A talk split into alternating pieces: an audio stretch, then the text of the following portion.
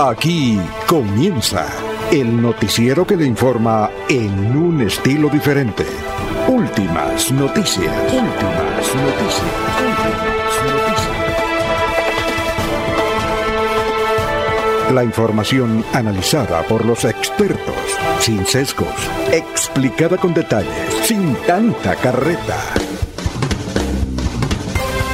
Últimas noticias por Radio Melodía, también por Facebook y YouTube Radio Melodía.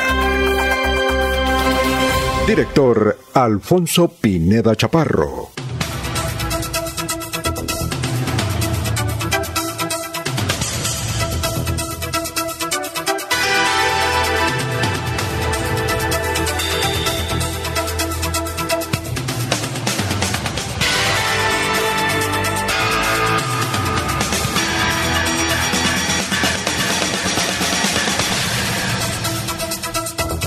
Gracias a Dios, hoy es viernes 15 de diciembre del 2023. Nos abre el micrófono Arnulfo Otero Carreño para hablar aquí por Radio Melodía 1080M. Estamos por redes sociales, estamos por Facebook Live. Son las 7, las 5 de la mañana, 5 minutos. Las 7 de la mañana, 5 minutos en Argentina, en Buenos Aires. Pues, bueno, un día como hoy, 15 de diciembre, en 1821 se inventó el baloncesto. Un día como hoy, en 1989, cayó Gonzalo Rodríguez Gacha y su hijo, el mexicano y su hijo, en Toulouse. Un día como hoy, en 1950, Celia Cruz estaba en un estudio de grabación con sus primeras canciones. La conmemoración de la muerte de Walt Disney, ocurrida un 15 de diciembre de 1961, es una gran oportunidad para revisitar su vida, que sin dudas, dice aquí eh, un eh, escritor del New York Times, cambió la cultura norteamericana y global a partir de sus creaciones como autor de algunos de los dibujos animados más populares de todos los tiempos.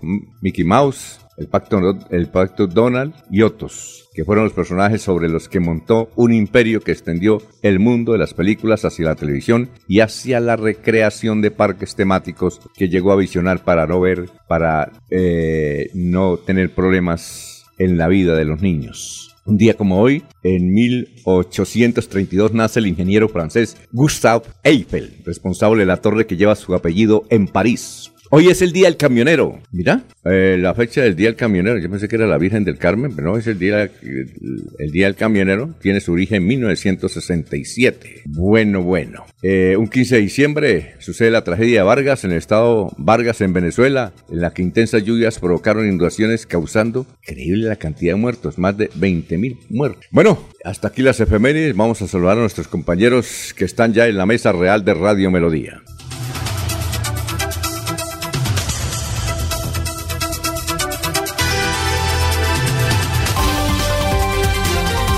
Julio Enrique Avellaneda está en Últimas Noticias de Radio Melodía 1080 AM.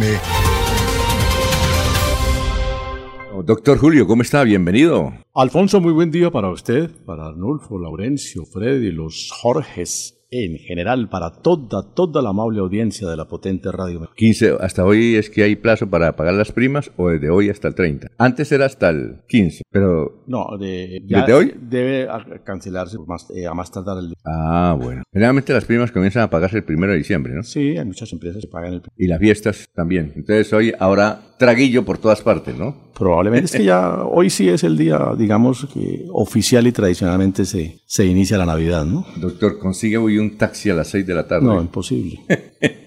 imposible. Ah, consigue hoy un taxi a las 6 de la tarde. Gravísimo eso, ¿no? Conseguir un taxi a las 6 de la tarde.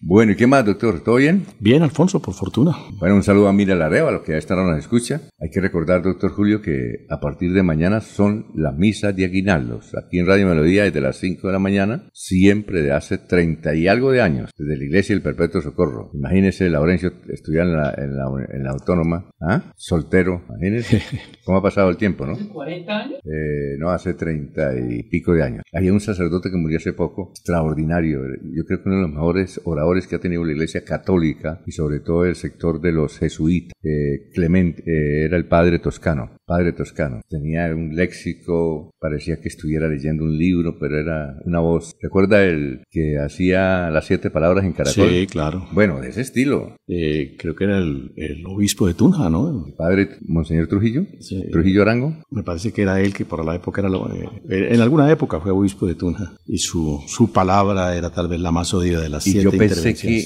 él él leía un libreto, ¿cierto? Yo pensé que leía un libreto y lo vi una vez en Caracol grabar, de una referencia y comenzaba con la mano haciendo así y hablando y hablando. Entonces cuando terminó dije, oiga, señor, ¿y usted no, no lee? Dijo, no, Dios me redacta los mensajes. Así. Era un espectáculo. Eso hoy en día con las redes sería un espectáculo verlo a él. Un poco una referencia nada más, una referencia. Y va, pa, pa, pa, pa, y eran, ¿qué? ¿Dos horas? Casi tres horas. Sí, eso era sagrado de 3 a 6 de la tarde el Viernes Santo. Y con una gran audiencia, ¿no? No, imagínese, era, era el, obispo de, de Tunja. Se, se repartían, ¿no? Cada, cada obispo o cada sacerdote de los seleccionados hacía una palabra. Yo creo que esas grabaciones deben estar ahí. Deben estar, por supuesto. ¿Dónde las conseguirá? Tengo que averiguar dónde se consigue para volverla a escuchar. Por alguna cosa, ¿cierto? Mm. El señor era... Y Mesías Toscano, que murió hace poco, aquí en el Perpetuo Socorro, yo una vez le dije, le dije, oiga, es un berraco, usted debió ser abogado. y, y no leía. Era, da, da, da. Muy bien. Bueno, eh, y el próximo lunes estaremos entonces desde las 6 hasta las 8, después de la consagrada misa de Aguinaldo. Seguimos saludando. Laurencio Gamba está en Últimas Noticias de Radio Melodía 1080 AM.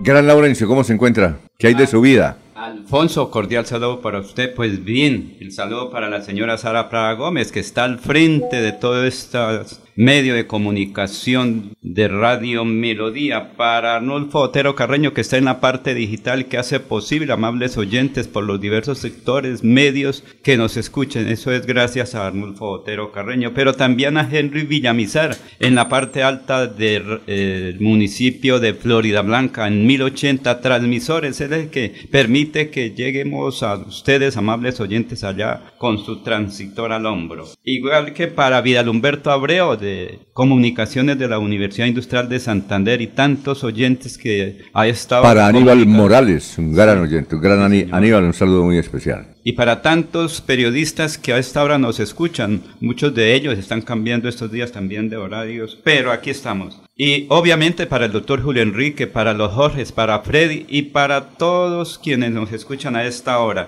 La Universidad Industrial de Santander precisamente agradeció a la Asamblea del Departamento de Santander, a la gobernación por la entrega del Hotel Bella Isla en San Gil. Ahora buscar recursos para el funcionamiento y modernización de este eh, sector importante de San Gil. Todo está listo para la seguridad durante la novena de Navidad porque Generalmente la gente comienza a las 5 o 4 de la madrugada a ir a los templos. Eso se requiere un plan de seguridad especial, han dicho las autoridades. En la zona rural de San Vicente de Chucurí, un campesino ocasionó la muerte de su, de su esposa y posteriormente se pegó un tiro, como se dice eh, en el sector rural. El excontralor de Santander, Gregorio Bautista, dice que la decisión de la asamblea o una de las actividades es elegir contralor. Y en el caso nuestro, ahora o después será pero tiene que hacerlo la, eh, la Asamblea del Departamento de Santander. Las autoridades recuerdan el buen uso del agua, igual del fuego, porque por estos días están registrando poca agua en los cultivos o para el suministro de las familias y también que muchos prenden fuego y se están registrando dificultades. Marisol Ramírez es la fiscal regional de Santander. En Websa capturaron una banda que venía cometiendo delitos. Precisamente esta funcionaria de la fiscalía nos habla sobre este importante tema.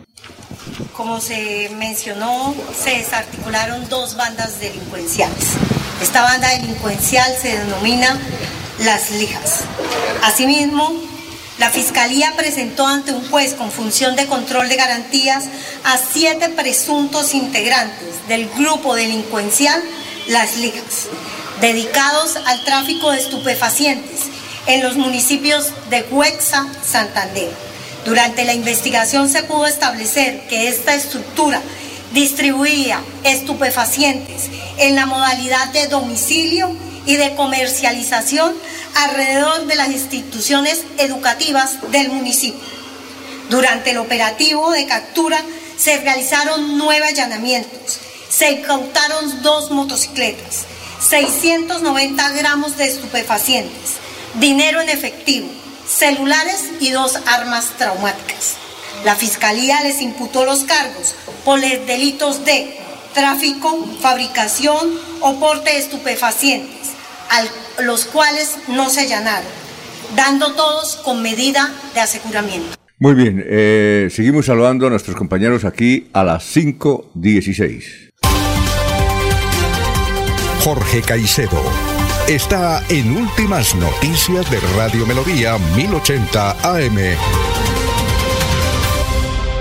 Hola, gran Jorge, ¿cómo se encuentra? Don Alfonso, muy buenos días. Como siempre, feliz de compartir con ustedes este espacio de últimas noticias y por llegar a toda la audiencia de Radio Melodía en este 15 de diciembre, que es el tricentésimo cuadragésimo noveno día del año, el 349, y que ya le deja 16 días a este 2023 para finalizar. Una cifra que es noticia a esta hora, don Alfonso, son los 916 casos de personas enfermas de, un brote de gastroenteritis que se registra en San Gil, en la capital turística de Santander. Eh, de acuerdo a lo que han entregado las informaciones, las autoridades, eh, se trata de un, e, e, este brote de gastroenteritis se debe a que el, agua potable de, de, San Gil no fue tratada durante un tiempo por cuenta de la empresa encargada de eh, administrar el preciado líquido allí en la capital guarentina. Eh, una investigación que adelantó la Secretaría de Salud del departamento y eh, otras autoridades sanitarias de allí de San Gil. 916 casos de personas enfermas por este brote de gastroenteritis debido a la falta de tratar de tratamiento del agua potable de la ciudad. Más adelante le amplío la información con respecto a esta situación. Sí, aquí tenemos una víctima, ¿no? Yo fui la primera víctima. Yo fui la primera víctima, don Freddy. con esa epidemia don, Don Freddy, ¿cómo está? Hace ocho días ¿Fue hace ocho días? Bueno, qué pena no, no, No, tranquilo. Muy, muy buenos días, don Alfonso, a usted, a todo el equipo de, la mesa llena el día de hoy de Melodía. Así fuera, debía ser todos los días, ¿no? Así va a ser la otra A esta hora. Ah, bueno. Menos uno. Sí, la otra semana desde las seis, ¿no? Sí, señor. Porque viene la misa de aguinaldos. Saludar a todos los oyentes y amigos de que nos siguen por las redes sociales. Sí, don Alfonso, esto de la epidemia es una cosa real. Yo lo viví hace 15 días. Eh, una deshidratación con un problema estomacal y diarrea crónico, don Alfonso. Sí, claro. O sea, hay que. Yo pienso que fue, yo me tomé una pastillita con agua, así sea con una gota. Pero agua de tubo. Agua de tubo me dio por tomar, pero porque a tomar una pastillita fue una, una cosita pequeña. Y el tratamiento fueron 15 días de, de dos antibióticos, don Alfonso. Entonces, de verdad, esa epidemia es muy fuerte yo antes tomaba agua de tubo aquí, porque el acueducto de Bucaramanga de los mejores de América. Pero vino un señor norteamericano, vino alguien de Estados Unidos, se tomó un vasito de agua y se intoxicó. Entonces un tipo del Ministerio de Salud me dijo, eso ya no se puede ahora. Es mejor hervir el agua. Y esto quedó padecido. Es mejor hervir el agua y no tomarla de tubo. ¿Y por qué a unos les da maluquería a otros diferentes organismos? Pero, por favor, yo les aconsejo que siempre hiervan, en cualquier parte del mundo, hiervan el agua. Pero esto de San Gil de Alfonso, se lo... Por eso. yo lo vi en si hubiera Jamás en mi vida si hubiera había vivido esto, una cosa, uy, tremenda. Si hubiera hervido el agua, tal vez no, no hubiera sucedido eso. Don Alfonso, y ahorita, para darle paso a los demás compañeros de la mesa, a las cinco y media de la mañana, sí, claro. nos estará acompañando una gran comunicadora social y periodista de Santander, de Bucaramanga, que eh, se encuentra en la ciudad de Bogotá. Ah, claro. Abriendo puertas y está trabajando precisamente eh, con el presidente Gustavo Petro. O sea, son personas de Santander que están llegando lejos. Pero, por supuesto, 520. Oiga, Jorge, ¿cómo está? ¿Qué ha habido? Bienvenido, gran Jorge El Muy buenos días. ¿Cómo se encuentra? ¿Bien? Un poquito afectado la garganta, don Alfonso, pero bien, gracias no, a Dios. pero usted es un hombre que se cuida mucho, ¿no? Un poquito. Además, porque usted es... Además, porque... Además, porque Jorge. Tomó mucho líquido ayer, sería. ¿También estuvo en San Gil? no, no, no, no. Eh, es que eh, Jorge es cantante, además. Él canta. Y, la voz y, y, es animador de eventos. Tiene que eh, cuidarse mucho. De eventos. Entonces, yo no. Un cantante debe sufrir mucho, ¿no? Cuando está en una presentación, viene un ataque de tos. ¿Sí? No sé cómo harán. ¿Tendrá algún tendrán muchas anécdotas en ese sentido. El aire acondicionado les... El agua fría. No, por eso, el agua fría, ¿no? Y, y además cantante. Tiene que tener la voz ¿Ya? Por eso es que hay cantantes que doblan y uno no se da cuenta, ¿no? Por eso es que varios utilizan eh, sustancias, digamos, calientes. ¿sí? ¿Ah? Un trago de aguardiente, un trago de tal cosa para mejorar Por- la voz. Que eso es una... Uno dice, ej- pero ¿por qué toma un traguito diferente? Le dieron aguardiente y volvió.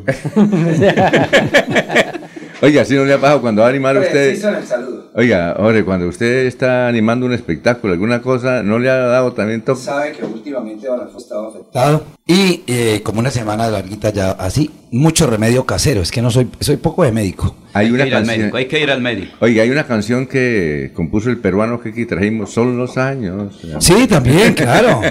Pero no, no, no ha pasado eh, en, la- en las presentaciones. No, no le No, la verdad no. Me acaba de suceder hoy acá cuando ya voy a hablar, no puedo. Está nervioso, son Pero- los nervios. Mi saludo cordial. O de pronto eh, la nostalgia de que el director ya hoy se va de vacaciones y todo el Pero merecidas, merecidas, sí, merecidas. entonces- Desde luego. Un saludo cordial para todos los oyentes, desde luego, don Alfonso. Claro. Para todos los amigos de la mesa de trabajo, al señor Alulfa, a todos los directivos de Radio Melodía. Y eh, recuerde, don Alfonso, por estos días, como en todas las épocas, pero en las navideñas mucho más, Sí, claro. el decomiso de licor. Más de 52 millones de pesos en licor adulterado. Adulterado. Y cigarrillos. Exacto. También muchos cigarrillos adulterados. Entonces la gente, uno siempre recomienda, pero la gente no tiene mucho en cuenta eso, ¿no? Sí, claro. El licor lo compran de acuerdo al bolsillo. Si, si tiene, pues busca un licor en alguna parte de confianza y si no lo compra en cualquier parte. Hay que tener cuidado con el licor adulterado por esta época de Navidad. Bueno, tenemos este aviso fúnebre que es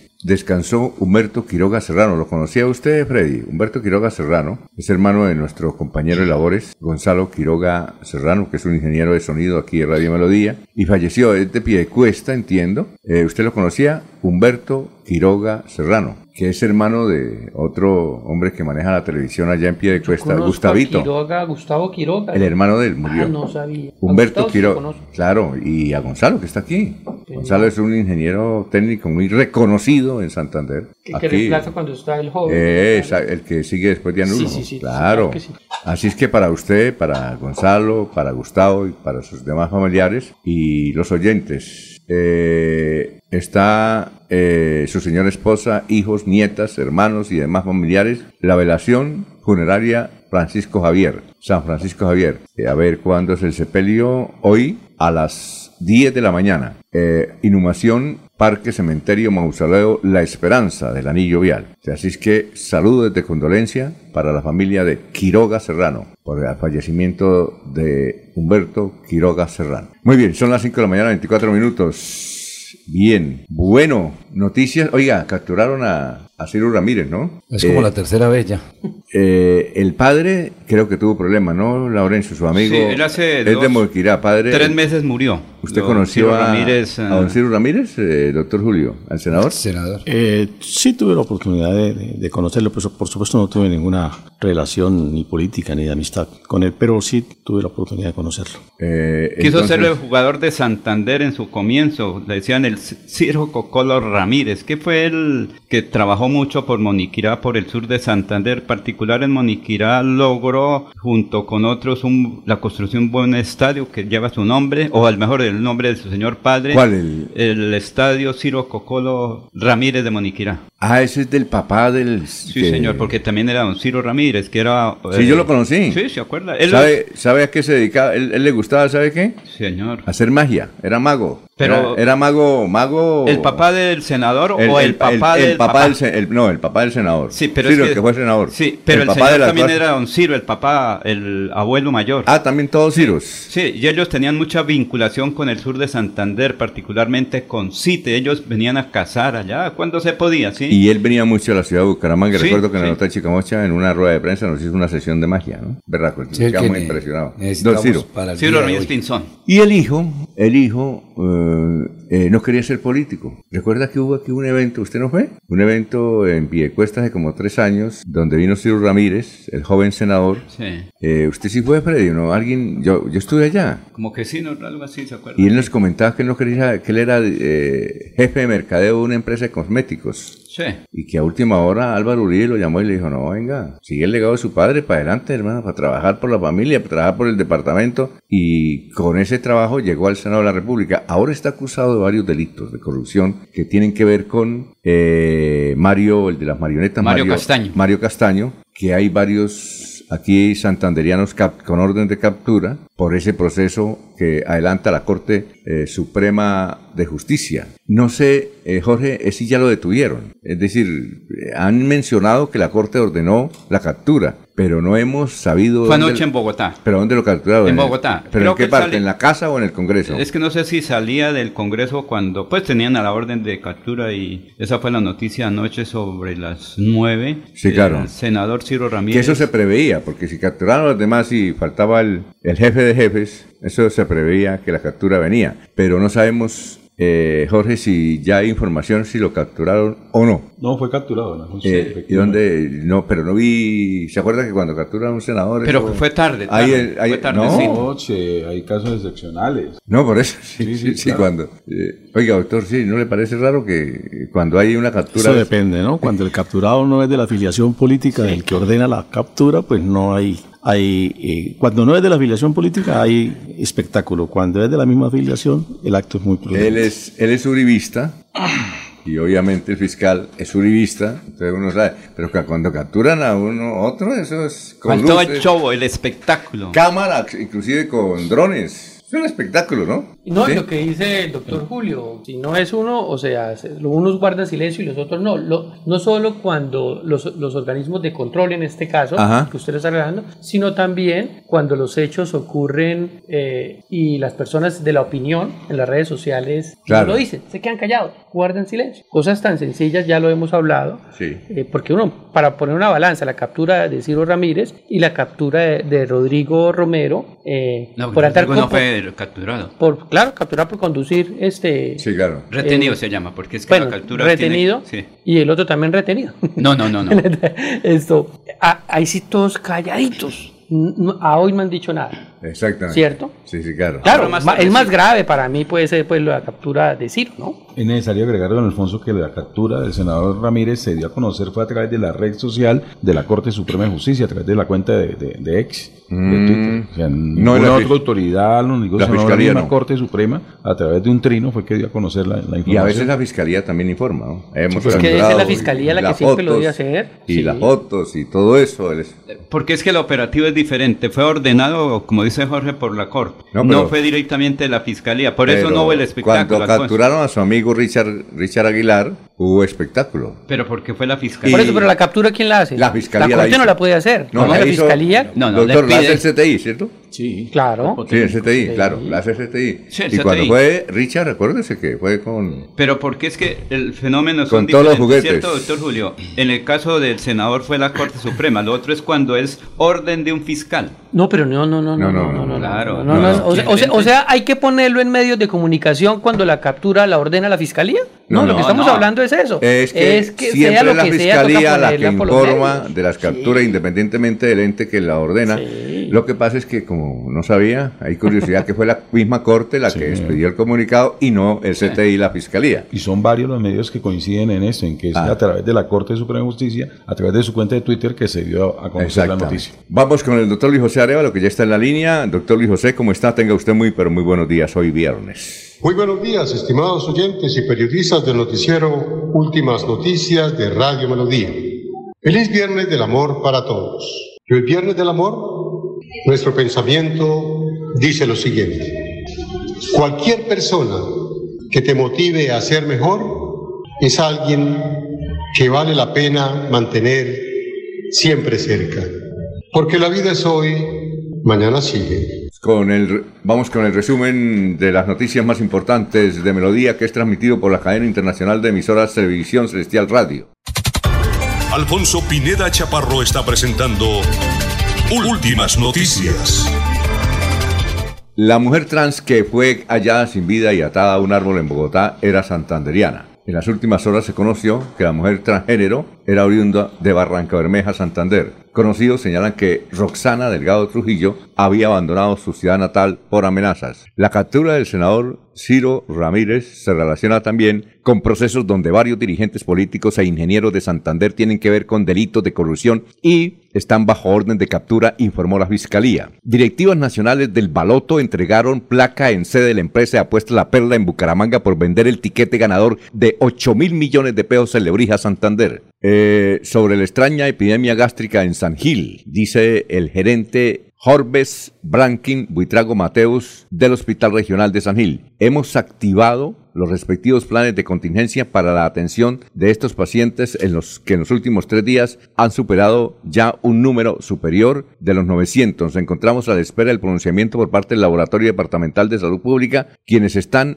realizando los análisis respectivos con el objetivo de determinar posibles causas de esa infección. Hasta el próximo lunes fue aplazada audiencia de adjudicación del contrato por 30 mil millones de pesos aparentemente regular en el Socorro, donde la alcaldesa no ha dado un pronunciamiento oficial. Doctora Claudia Porras. Pescador secuestrado y liberado por el ELN fue capturado por un hurto en Barranca Bermeja. Se trata de alias Vladimir, uno de los supuestos pescadores que el pasado mes de mayo fue secuestrado por el ELN en zona rural de Yondó, pero es señalado de liderar una banda de atracadores en Barranca Bermeja. ¿Qué dicen nuestros vecinos? Vanguardia Liberal. ¿Por qué fue capturado el senador Ciro Ramírez del Centro Democrático? Por orden de la Corte Suprema de Justicia fue capturado el senador Ciro Ramírez. El tiempo. Alerta por intoxicación masiva en Santander. Más de 800 casos se originaron en San Gil, Villanueva, Barichara, Socorro y Bucaramanga son los lugares en donde se, presentan, se presentaron los síntomas. La revista Semana, Pablo Beltrán reafirma desde México, el LN se niega a abandonar la práctica de secuestros porque provocará un debilitamiento de la organización. Para el grupo guerrillero, este es un punto innegociable en el marco de los diálogos con el gobierno. El diario El Espectador, Arturo Char y Aida Merlano compartirán cárcel en Barranquilla. La Corte Suprema de Justicia concedió el traslado que pedía la defensa de Char a un batallón militar en Barranquilla ahora estará recluido en el mismo lugar que la corrupta Merlano, quien lo señaló de participar en la compra de votos que la llevó al Congreso. Es decir, estará en el Club, Club, Club, Club Militar de Barranquilla. Hasta aquí el resumen. el regocijo de esta Navidad, aparte de los hombres, los odios, los rencores, los afanes belicosos y toda intención malvada y sombría. Radio Melodía desea a todos los colombianos una Navidad alegre en Cristo, como marco de meditación por un mundo mejor.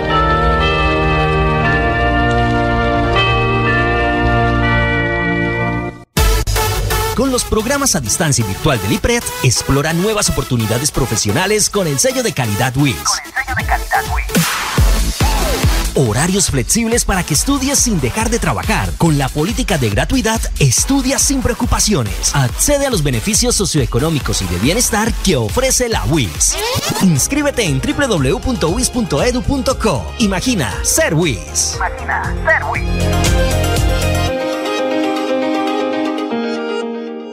Comultrasan. Navidad con todos los juguetes en Comultrasan Hogar. Hasta el 23 de diciembre. Grandes promociones. Nevecom marca LG de 650 litros, color gris. Antes 6.299.000. Ahora 5.420.000 pesos. Comultrasan Hogar. Nuestra pasión es mejorar tu vida. Vigilado Super Solitaria. En la capilla y repique de navideñas.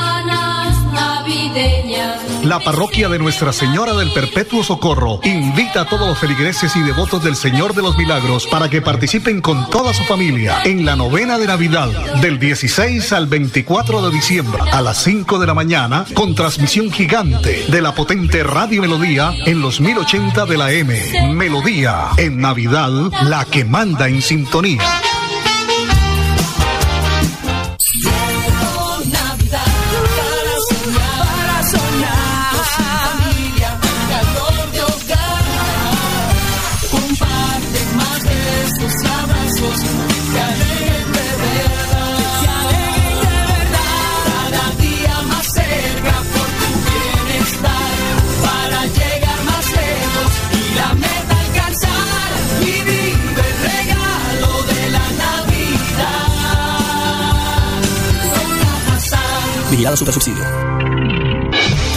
El día comienza con melodía.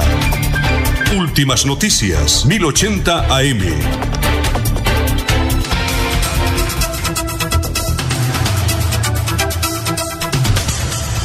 Bueno, ¿ya tenemos invitado o no? Si cuando tengamos la invitada. Sí, don Alfonso. ¿Ya la tenemos? Sí, ya la tenemos. Son Ah, las 5 y 36 de la mañana, don Alfonso. ¿Y por qué la llamamos a esta hora, pobrecita? Madru- levantarla, no, una, hermosa mujer tan bonita, levantarla un viernes a las cinco y media de la mañana. La culpa es suya, a ver, preséntela porque no quiero que me Don regañe. Alfonso, porque hay profesionales destacadas desde temprano están trabajando y por eso el día de hoy, aquí desde Bucaramanga, Santander, en Melodía, quisimos llamar a una destacada comunicadora social y periodista de la ciudad de Bucaramanga, que en la actualidad se encuentra en la ciudad de Bogotá Claro. y trabajando eh, de la mano en unos programas eh, de comunicación social y el periodismo en la presidencia de eh, Gustavo Petro.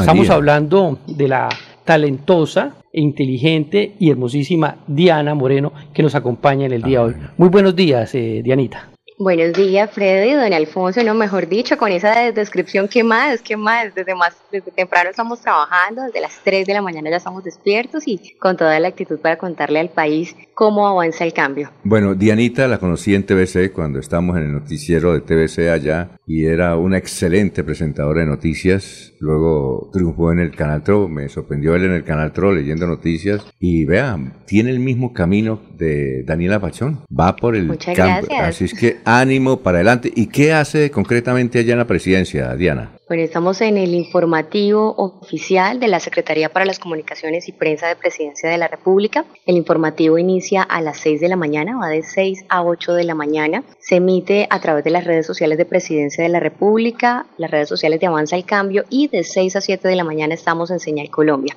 Entonces estamos abordando diferentes temas de reforma a la salud, reforma a la educación, eh, diferentes temas pues que le interesan a la comunidad y a la ciudadanía.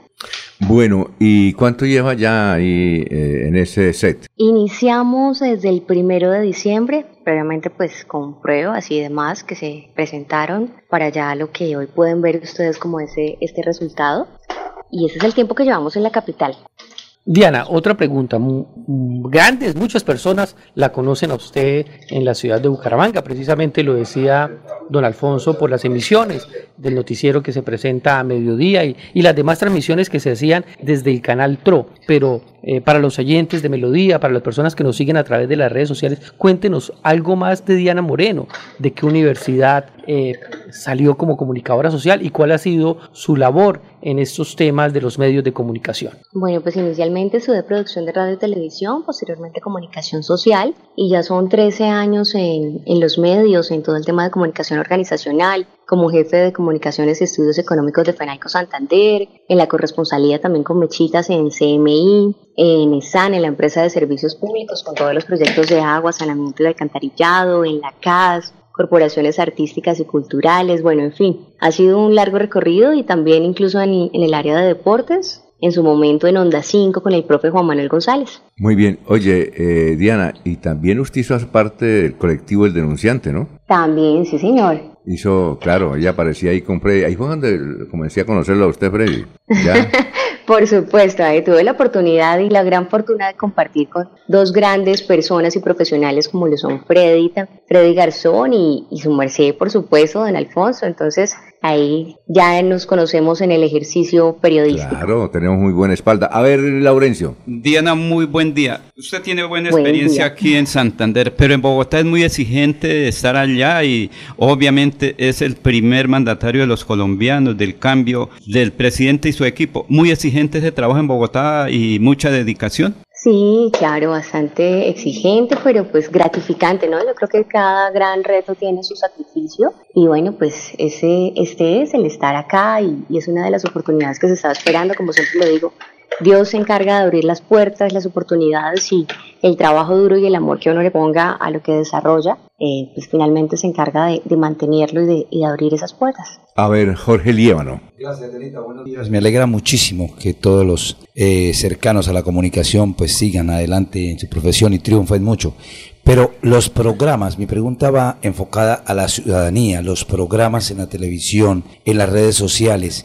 Eh, le llega a la gente, la gente en Colombia responde a esos programas, acceden a esos programas que muchas veces ni se enteran muchos colombianos de qué es lo que la presidencia puede ofrecer para la gente menos favorecida. Ese es justamente el objetivo, pues poder dar a conocer más allá de, lo que muestran otros medios de comunicación, también dar a conocer lo que se realiza, tener expertos eh, de las diferentes áreas, analistas y pues sobre eso vamos analizando cada una de las propuestas de gobierno.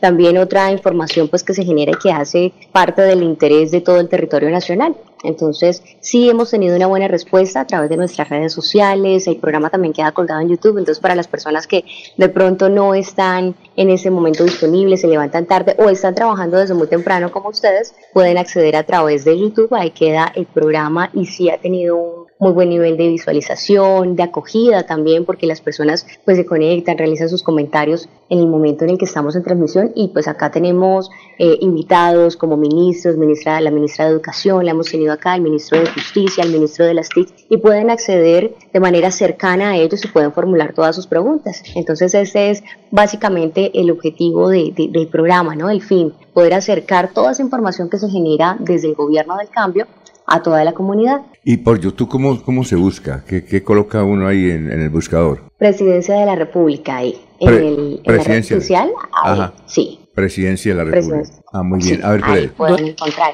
y en Instagram o en Facebook como Infopresidencia, ahí también pueden Ah. conectarse y desde ya los invito para que ya en contados minutos estén ahí con- también con nosotros y lo sigan por supuesto ustedes en Melodía, pero también se puedan conectar con, con Pero- todo lo que pero sucede por en Avanza supuesto. Como ya Diana va a entrar a la transmisión a las 6 de la mañana, yo quiero salirme un- una pregunta del contexto, porque muchas personas que apreciamos y queremos y sabemos del trabajo que hace Diana, y precisamente ayer yo le decía a Dianita, a Alejita, que la íbamos a entrevistar, y sabe que lo primero que, pues se puso feliz de que... Ay, qué linda. Y me dijo, ¿y Kira? ¿Qué va a pasar entonces con Kira? Don Alfonso, es una historia de vida, eh, porque además de ser gran comunicadora social, es una amante de los animales. Hace dos años, hace, en la- eh, hace cuatro años, cuando hubo la tragedia Verdad le pide cuesta, eh, hubo un animalito, una, una, una perrita de raza, eh, me recuerda Diana, es, es ¿qué, qué raza? Akita, una Akita americana. Akita americana, que estaba que moría. Eh, y este, Dianita la adoptó. Y ahorita es una perra. Pero muy hermosa. Yo la vi en- hermosa, ¿usted la vi en? Instagram, claro, Quisiera preguntarle qué pasó con Kira. ¿Está en Bogotá con usted? Kira está en Bogotá conmigo, fue una responsabilidad que adquirí desde el momento de la adopción y además es un soporte emocional grandísimo, entonces ya me está acompañando. No exactamente aquí en el trabajo, pero pues ya se quedó en la casita, ya desayunó y muy juiciosa ella me espera hasta aquí, hasta que regrese. Bueno, eh, sabemos que tiene que prepararse para su emisión de noticiero. Diana, felices porque además usted es muy joven, está en su camino al éxito, aprovechelo por el bien suyo y por el bien de Santander, ¿no? Eso es bueno. Muchas gracias. ¿Qué más le Muchas decimos? gracias, don Alfonso. Feliz Navidad.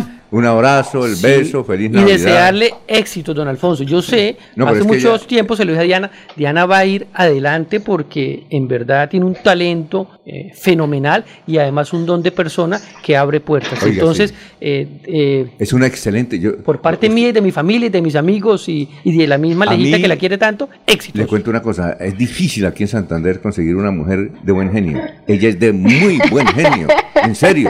Yo nunca la he visto brava. Así que felicitaciones por eso también, ¿no? Ay, muchas gracias, don Alfonso. Gracias, Freddy. Un beso y un abrazo para toda la familia. Y por supuesto, acá hay representación de Santander, del oriente del país, porque allá también hay muy buenos profesionales y, y porque en esta tierra hermosa del oriente hay talento. Entonces, así que nada, los dejo con la invitación para que se conecten con Avanza y Cambio a través de nuestras redes sociales, redes sociales de Presidencia de la República, de Avanza y Cambio, y de 6 a 7 de la mañana por Señal Colombia. Los quiero, los llevo en mi corazón y les envío un abrazo gigante. Adiós, Dianita. Bueno, excelente. Gracias, Bueno. Diana. Adiós. Gracias, un feliz día y también feliz Navidad y feliz año para todos por y para supuesto. desde luego todos los oyentes. Pero por Dios, claro, muy amable. Son las 5.46, estamos en Melodía. Aproveche solo por este mes el Festival de Crédito con Futuro. Crédito tasa 0% interés hasta por 4 millones de pesos. Aplica para la compra de maquinaria o tecnología. Solicite su crédito. Sede cabecera 322-243-6217. Agencia móvil 317-364-7080. Sede Centro Abastos 317-665-3552. Para más información ingresa a www.copfuturo.com .com.co Ole mano, ¿nos pegamos la rodadita en bici hasta Morro? No, mi perro, pero esa carretera está toda llena de huecos. Hace como 30 años que está vuelta nada. ¿Cómo se le ocurre? ¿Hace cuánto no pasa por allá? La alcaldía la arregló desde el Parque del Agua hasta el antiguo Corcovado. Vamos para que vea. Oiga, esto quedó excelente. Así aguantan venir todos los días. Obvio, ahora sí no tiene excusas. Definitivamente, cuando se invierten bien los impuestos, se nota. Alcaldía de Bucaramanga. Gobernar es hacer. Se va la noche y llega últimas noticias. Todos los días, desde las 5 de la mañana, empezar el día bien informado y con entusiasmo.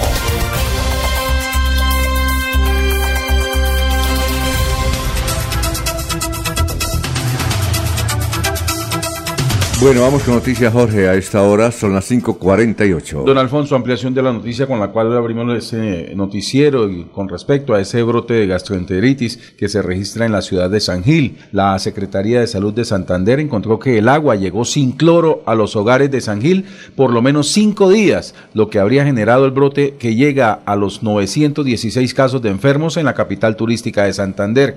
Las muestras reflejaron que el agua que sale de Acuazán tenía cero concentración de cloro. Ciudadanos piden que se investigue a los responsables en Acuazán. ¿Quién es el responsable de entregar el agua potable y de calidad al municipio que paga por estos servicios? Desde hace aproximadamente ocho días, los angileños y visitantes que llegan a la capital turística de Santander han empezado a sentir malestar con vómito, dolor de cabeza, diarrea, entre otros síntomas. Entre los enfermos hay niños, mujeres embarazadas, adultos mayores, eh, internos de la cárcel de San Gil y turistas que han llegado de paseo a San Gil. En total, las autoridades de salud reportan 916 casos a corte del 13 de diciembre de 2023, entre ellos 120 en la cárcel de San Gil, 25 en el hogar de Paso Niño Jesús y 5 en el hogar Betania. En esta, esta es la primera vez que en San Gil se vive un brote de salud pública en época de verano, ya que se han convertido en una afectación continua a la salud pública y la comunidad está alarmada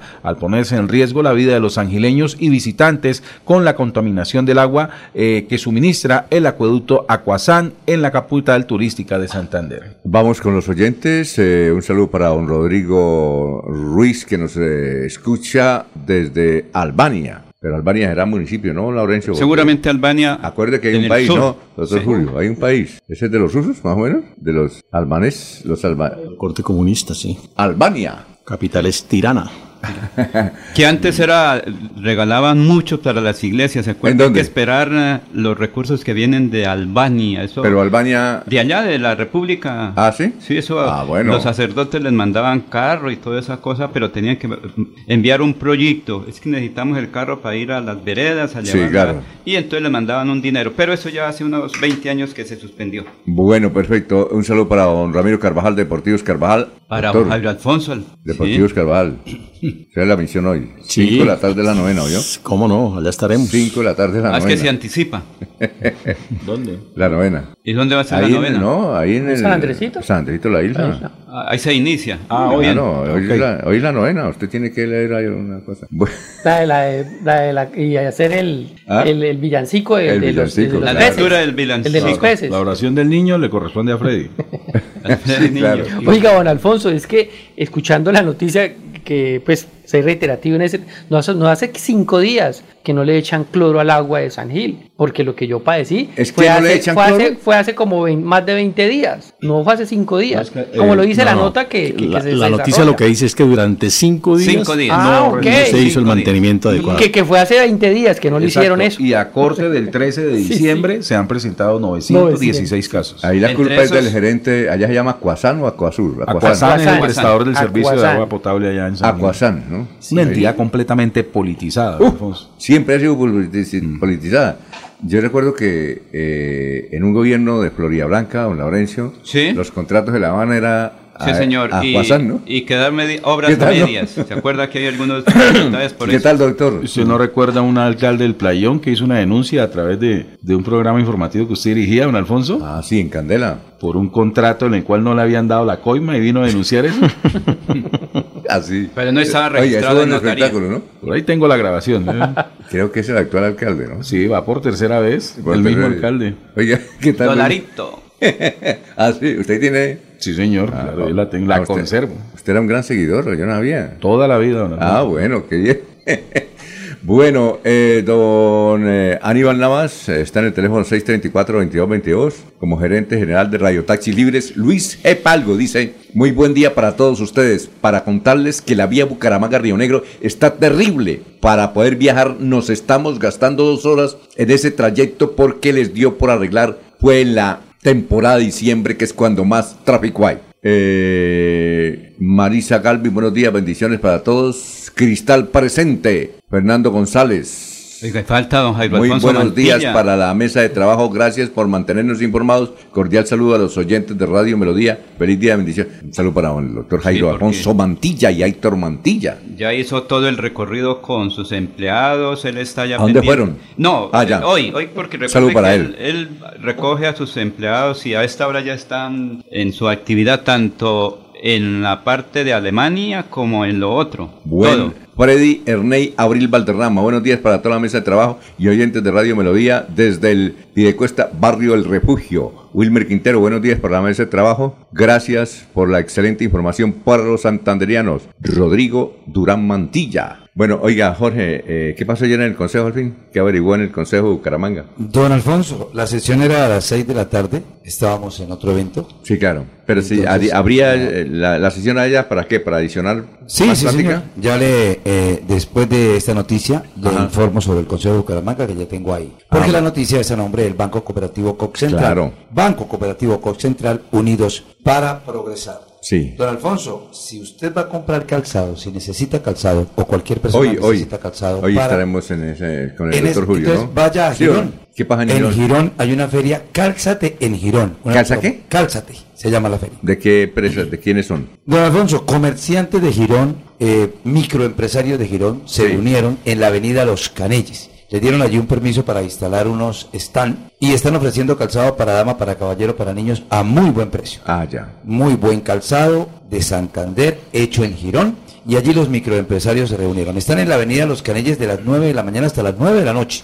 A partir de ayer empezó. Pero este fin de semana se espera que vaya mucha gente a calzarse a Girón. Cálzate en Girón, se llama la feria. Ah, muy bien. Oiga, eh, Laurencio, ¿la reunión hoy con el general a qué hora es? 3 de la tarde en el Hotel Chica- eh, eh, Chicamocha. Sí, Mm. Rueda de prensa y obviamente va con equipo de trabajo para lo que tiene que ver Ah, con claro. el empalme. Oiga, a, a propósito, el general en Cali se reunió con todos los alcaldes de Santander, ¿no? Sí, señor, sí. Hizo una fotico y se Sí, una reunió. Buena idea, bonita. ¿no? Ya los tenía ahí, pues venga, No, es que. Alfonso, ¿qué ha dicho el general? Hay que trabajar con todos los santanderianos, porque a partir del primer día del próximo año seré el gobernador de todos los santandereanos. Claro, fueron 230, 240 mil votos que eligieron al señor general Juvenal Díaz Mateos como gobernador. Perdón, Iba a ser de todos. ¿cuántos votos? 400, 400, sí, 400. Creo que es el gobernador que más votos ha sacado en la historia, ¿no? Sí. Me parece a mí.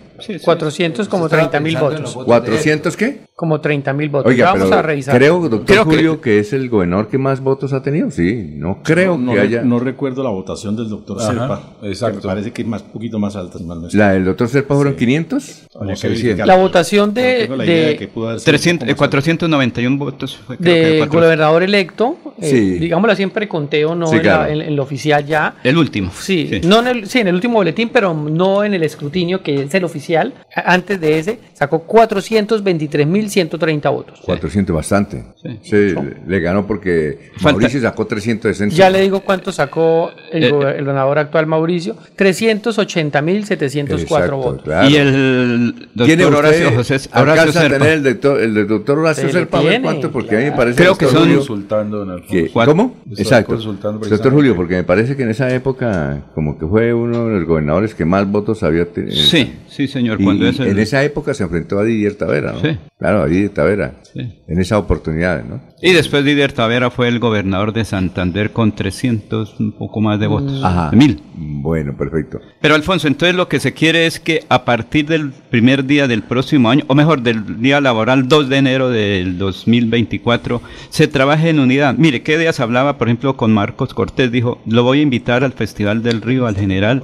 Voy a tener mi posesión como alcalde en una carroza ahí en Barbosa, que es el tradicional evento, don Facundo. Ah, ¿se va a posicionar? Sí, en una carroza. ¿Cuándo- cuándo se posiciona? El primer día del año entrante. Es decir, el primero de enero se posiciona Marcos Cortés. En una carroza. En una carroza. Porque es la tradición de Barbosa. Es, Ah, eh, pero es la primera vez que se posiciona en una carroza, ¿no? Pues sí, digo, Sí, voy a hacerlo todo Río. diferente ahí Vea y usted. eso va a ser. había ¿Ah? oído, no conozco que alguien lo haya hecho. No, con pero anterioridad, buena, sí. idea. Sí. Buena idea, ese es el título de la noticia. Primera vez, o el, po- el alcalde de Barbosa se posiciona en una carroza. En el, como es la ¿Y feria cómo de la Barbosa. carro- ¿Y cómo está la carroza? No, él me dijo, pues eso lo estamos preparando la carroza Ah, bueno. con jóvenes, con niños, con gente del campo, Buena de la idea. ciudad, porque es que ese día en Barbosa se, se conmemora las, ferias y fiestas. Y luego viene para el puente siguiente el Festival Nacional del Río Suárez. Eso ahí se reúne muchísima gente. ¿Incluye recorrido por las principales calles de Barbosa, de la carroza?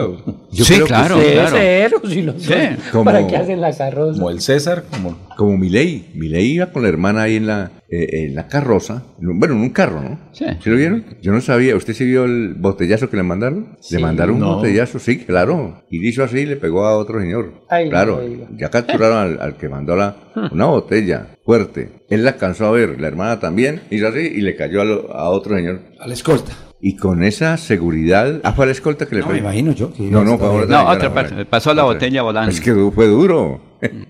Bueno, ¿ya encontraron el, el dato de Horacio la Serpa estamos buscando. Alfonso, y el... El 70% está sobre 300... 21 mil. Pero con el 70, 70% escrutadas, según ¿Quién? ese Está informe. buscando. No. Eh, Creo que el doctor Cepa estuvo buscando- por 400 mil votos. No recuerdo Mm, bien es si es posible. 410 mil. Es que queremos, queremos saber si Juvenal es el que más votación ha obtenido. Yo sabía de Serpa que tuvo una buena votación. Sí, creo que 410 mil, Sí, me alcanzó parece, no los recuerdo, 500. al final. ¿Muy difícil ese dato? ¿Qué? No, lo que pasa es que toca mirar. eh, y la publicaciones de la época. Sí. Por aquí tenía Mientras todos mis daticos, pero no el computador de Laurencio, que es el que tiene todo y... Sí, yo lo tenía Sí. todos los Si me últimos permite, días, Sí, claro, si quiere vamos primero, los- gran, No, Consejo y hablamos del, vamos a, unos, a una pausa y regresamos con lo del consejo Ah, bueno. a nombre del Banco COP Central. Sí, señor. Son las 6 de la mañana.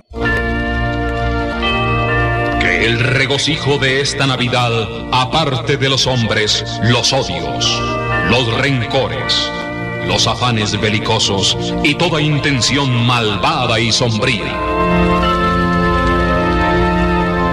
Radio Melodía desea a todos los colombianos una Navidad alegre en Cristo, como marco de meditación por un mundo mejor.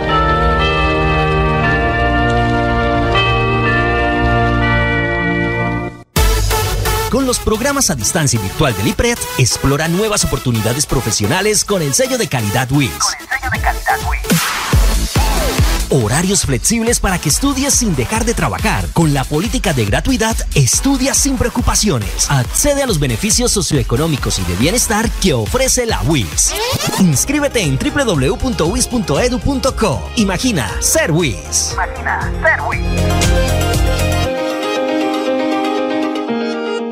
Escúchenos en la página web www.melodiaenlinea.com.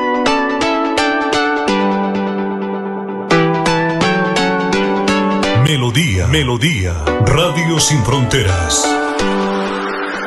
Escúchenos en cualquier lugar del mundo. Melodíaenlínea.com es nuestra página web. Melodíaenlínea.com, señal para todo el mundo. Señal para todo el mundo. Radio sin límites, Radio sin fronteras.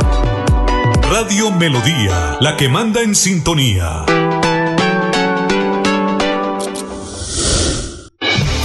El día comienza con melodía. Últimas noticias, 1080 AM.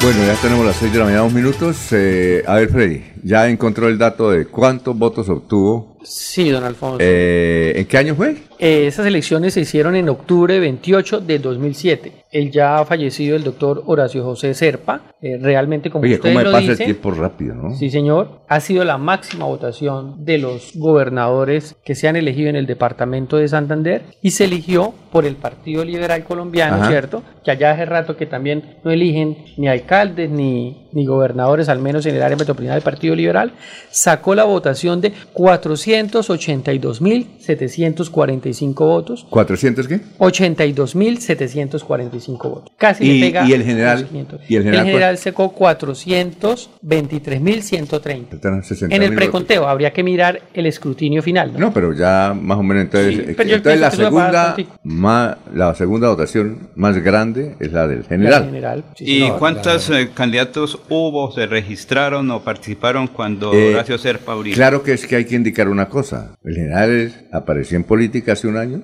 Hace un año. Sí. El doctor Horacio Serpa lleva 60. Toda ¿no? la vida. Pero recuerde también, una cosa- la- también. Buena relación. sí, buena Pero sí, recuerde no. una cosa bien Buena importante. defensa, un ¿no? análisis, no, un análisis real, don Alfonso. Pero recuerde una cosa, ¿cómo fue la candidatura del doctor Horacio Serpa Uribe? Nace porque el candidato era Didier Tavera. Entonces un sector importante en Bogotá dijo, mire, doctor Horacio, usted es la única persona que le puede ganar a Didier Alberto Tavera, que en ese momento era adopción ciudadana o estaba apoyada por ese sector. Y al doctor Serpa le dijeron, doctor, usted debe ser el próximo gobernador. Inicialmente él dijo, no, gracias, no, no, no, no.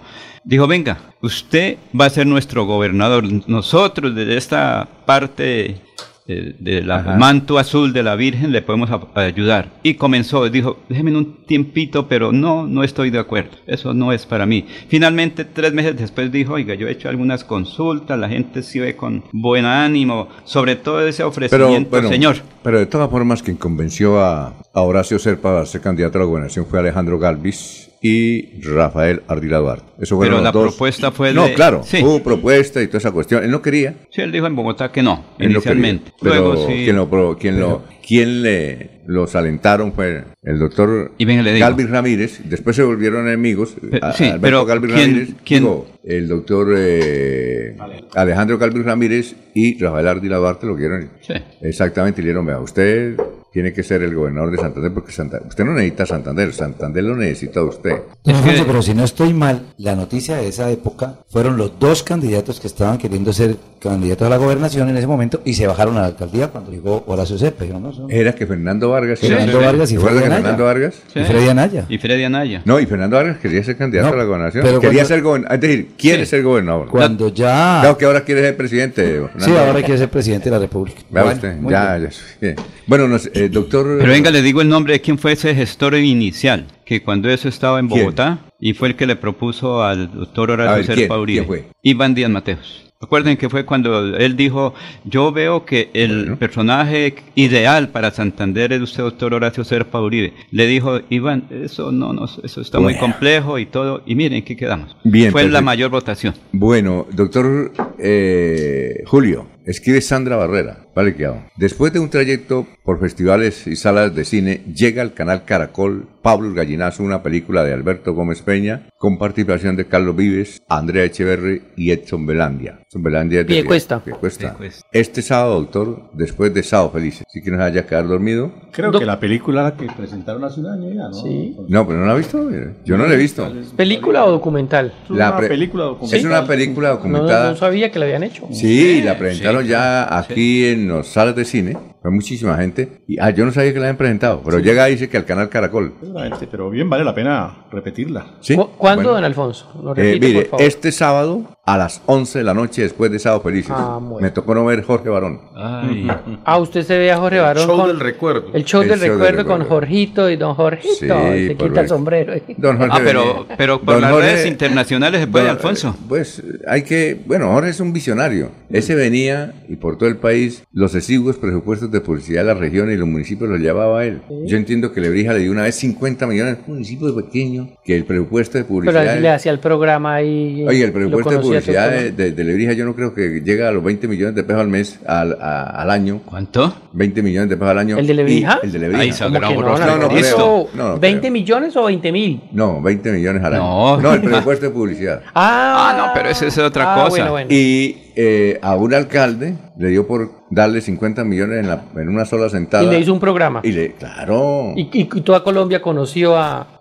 Alfonso. ¿sabe No, cuánto que- vale no, no 10 digo, mil- ¿cierto? A San, a San Gilio a cada rato. Y aquí a Bucaramanga también se lleva la Pero usted sabe cuánto vale un minuto en No. televisión nacional Es que, no saquen una diciendo- alcaldía. No, yo estoy Ay, di- es que no, sí. es que lo- los alcaldes no necesitan darle publicidad a esos medios de Bogotá. A los de aquí. Inviértalos aquí. Eso Pero que para vender la- piña, para eso- vender las naranjas, no hay que viene ir a la Bogotá para el limón. Semana, Viene el tiempo, Caracol Radio, Nacional, Televisión. Revista Semana. Y revista Semana, revista Semana de. Pero su recuerden- amigo- su amigo Richard Aguilar, don Jorge. Señor. Le daba montones de plata al año. Eso era. A la revista Semana, sobre Sí, todo. pero. Ah, Pero mire, La Rodolfo W. Hernández. la, uy, la doble. Pero mire, el Pero- señor ingeniero Rodolfo estaba ¿no lo hizo todo por Bogotá? Sí. No, por Las eso. primeras entrevistas fue a Bogotá. Los Las pautas grandes fueron para de alguna Bogotá. manera diseñar, mm, adoptar parte de esa estrategia de Radio Melodía y por qué no visitar las cabeceras donde sabemos que tenemos una muy buena audiencia. Sí, puede ser un plan para el año entrante. Total. Buena idea. Ah. Un reto.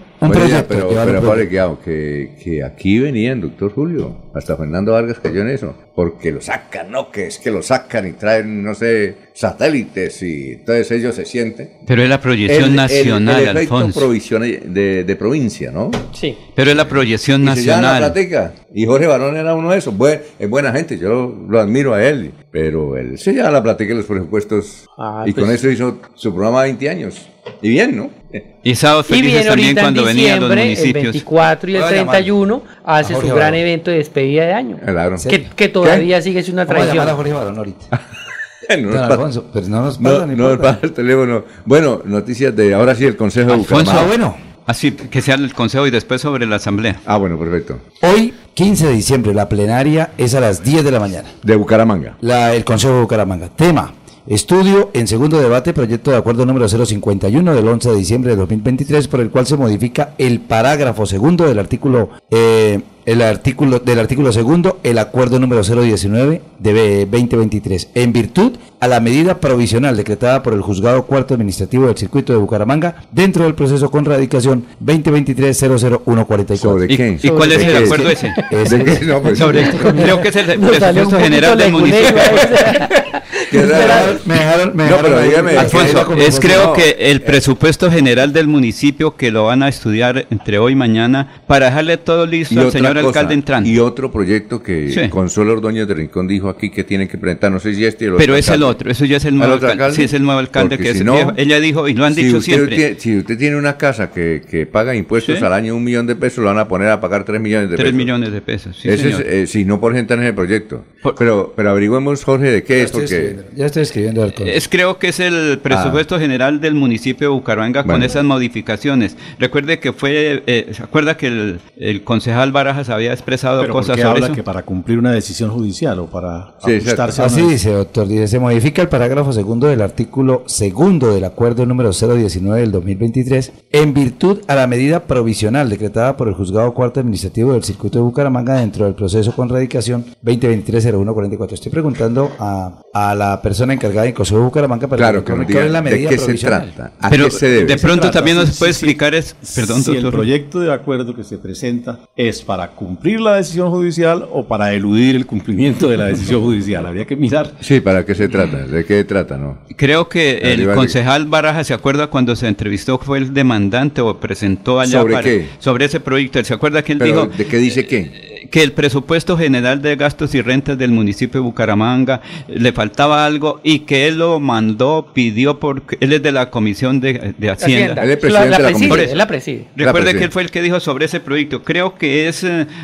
decir, por de, eh, de alguna manera, el presupuesto del año 2024, los recursos deben de ser destinados para tal, porque creo que esa fue la... Es la distribución.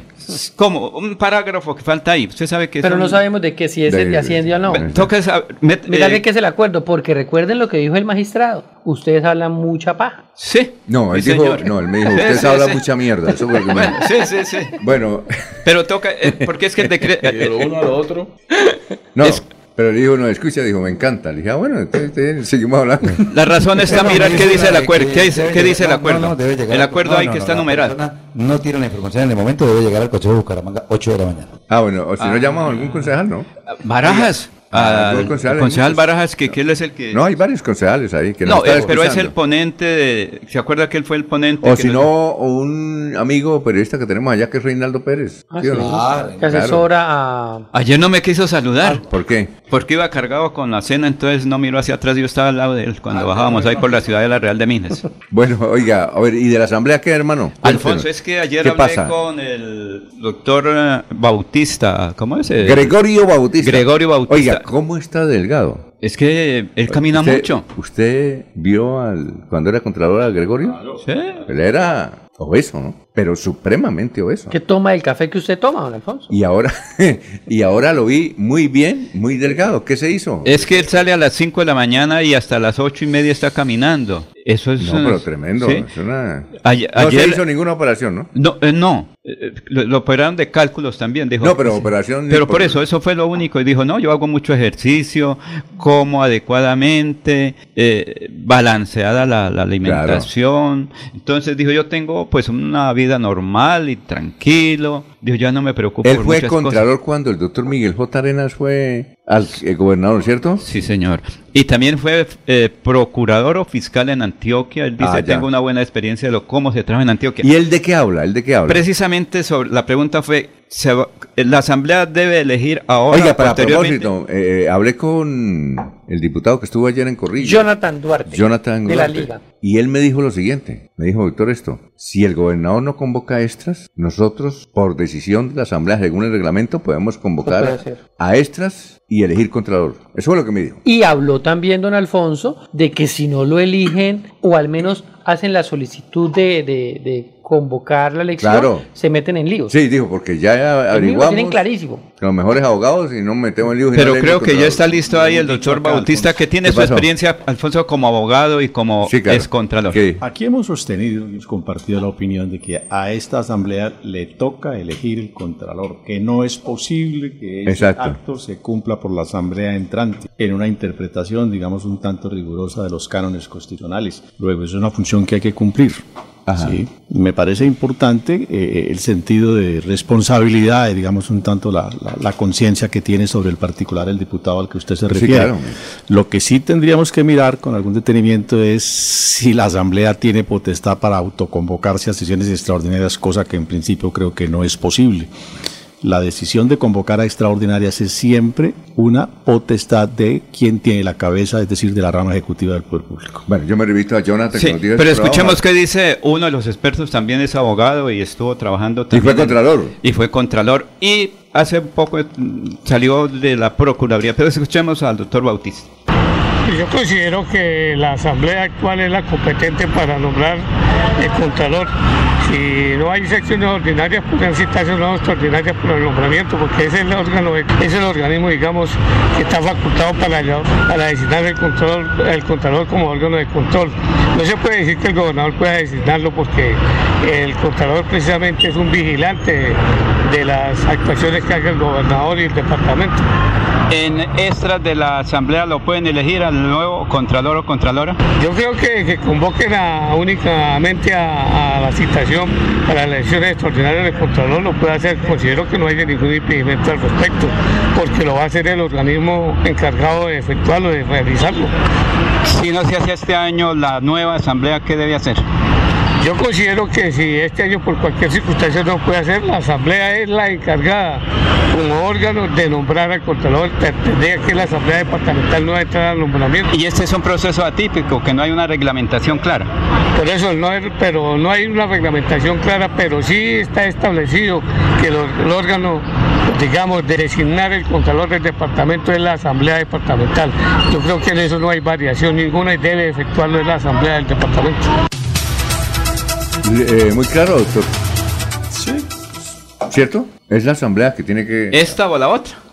Bueno, no. Esta o la otra. Él Es dijo, esta. Dijo que esta. esta o la otra. Dijo, porque es que es la asamblea que tiene que elegirlo. Bueno, Sí, dijo, porque es que si no se hace, porque hay una serie de inconvenientes, algunas reparaciones. Ahora, la pregunta es, ¿quién es el tercero? ¿Quién es el tercero? Porque son tres, ¿no? Sí, Es- claro, pero ya está, ya se No, pero ¿quién es? ¿Pero quién es? Eh, ¿cómo De es la que- terna, recuerda que lo entrevistamos No, acá. pero él dijo, él dijo que estaba en ese trámite, porque hay otros que también aspiran a... Ah, ¿él no a lo ser- habían llamado todavía? No, lo han llamado. A Walter. ¿Recuerda que Pero Walter? quién sabe en estos días. Pues, es que creo que Vamos a preguntarle a Walter. a lo que si- me dijo por fuera de grabación el doctor dijo es que Ajá. primero se tiene que invitar y hacerle como entrevista al ternado, al tercero Claro. que debe ingresar ahora. Y luego sí, por eso se convoca, porque ahí es donde puede estar la dificultad, porque recuerde qué pasó Bueno. con Freddy, dijo yo renuncio para que se hagan las cosas bien. Son las 6 y 18. Aproveche solo por este mes el Festival de Crédito Cod Futuro. Crédito tasa 0% interés hasta por 4 millones de pesos. Aplica para la compra de maquinaria o tecnología. Solicite su crédito. Sede cabecera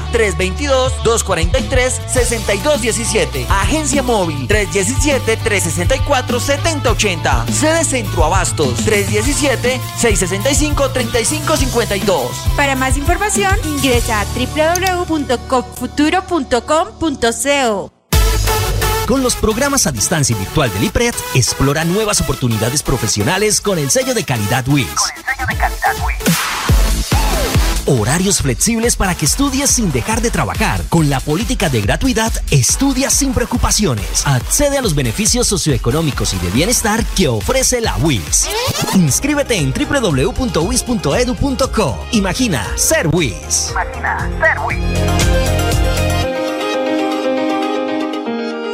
Ole, mano, ¿nos pegamos la rodadita en bici hasta Morro? No, mi perro, pero esa carretera está toda llena de huecos. Hace como 30 años que está vuelta nada. ¿Cómo se le ocurre? ¿Hace cuánto no pasa por allá? La alcaldía la arregló desde el Parque del Agua hasta el antiguo Corcovado. Vamos para que vea. Oiga, esto quedó excelente. Así aguantan venir todos los días. Obvio, ahora sí no tiene excusas. Definitivamente, cuando se invierten bien los impuestos, se nota. Alcaldía de Bucaramanga. Gobernar es hacer. En la capilla y repique de campanas navideñas. La parroquia de Nuestra Señora del Perpetuo Socorro invita a todos los feligreses y devotos del Señor de los Milagros para que participen con toda su familia en la novena de Navidad del 16 al 24 de diciembre a las 5 de la mañana con transmisión gigante de la potente Radio Melodía en los 1080 de la M. Melodía en Navidad, la que manda en sintonía. Están escuchando Últimas Noticias por Radio Melodía, la que manda en sintonía.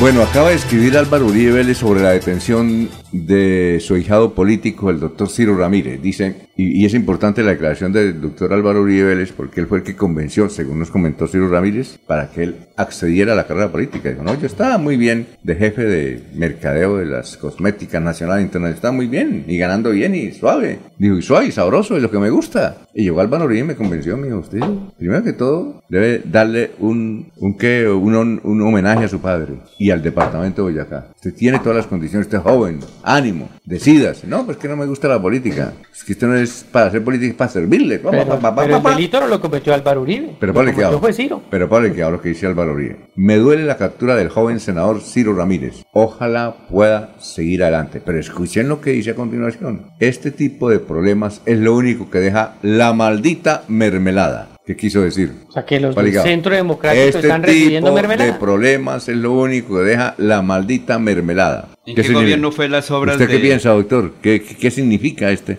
este segundo eh, eh, párrafo de la declaración de Álvaro Uribe que le acaba de escribir? Este tipo de problema es lo único que deja la maldita mermelada. ¿Será que está diciendo clarito. que, que el mal- Clarito. No, porque recuerde que Pero eso está fue- diciendo lo, lo, lo metía a la política y ahora él se dejó mermelada. Más o menos así, don Alfonso. Pero Sí, Alfonso, claro. ¿quién fue el, pero quién fue el eh, doctor Julio? ¿Qué? Habría que averiguar eh, la mermelada de qué marca es, ¿no? Sí.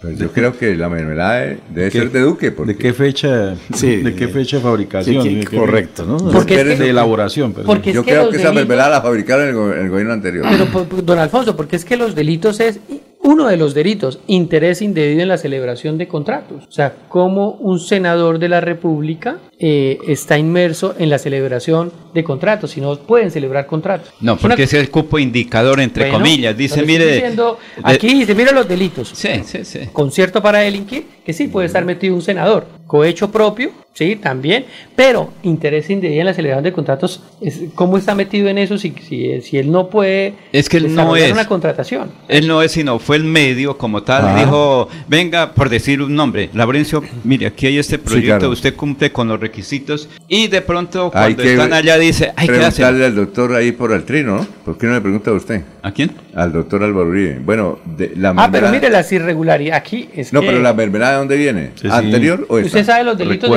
En qué año fue? ¿Cómo? Es que es eso. ¿En qué época ir- fue? La captura se dio por presuntas irregularidades registradas en 2021. 2021, ¿quién, ¿Quién era? era el- Iván Duque Álvarez. Iván en un Duque, sí. contrato Ah, anti- interadministrativo celebrado entre el Departamento de Prosperidad Social y la empresa Proyecta. La decisión fue proferida por el magistrado ponente Marco Antonio Rueda Soto y la medida no se impone por el delito de tráfico de influencia, sino por las mencionadas inicialmente, por las que acabamos de hablar, ¿no? Concierto para delinquir, cohecho propio e interés indebido en la celebración de contratos. Bueno, eh, como en el caso de, pues dan un pequeño cambio de tercio en, en esto de Ciro Ramírez, que además involucra el nombre de- del senador Castaño, Mario Castaño. La familia está en proceso de, de que por favor se devuelva o dónde está la cadena de oro que, que tanto lucía ¿Y el Mario reloj? Castaño.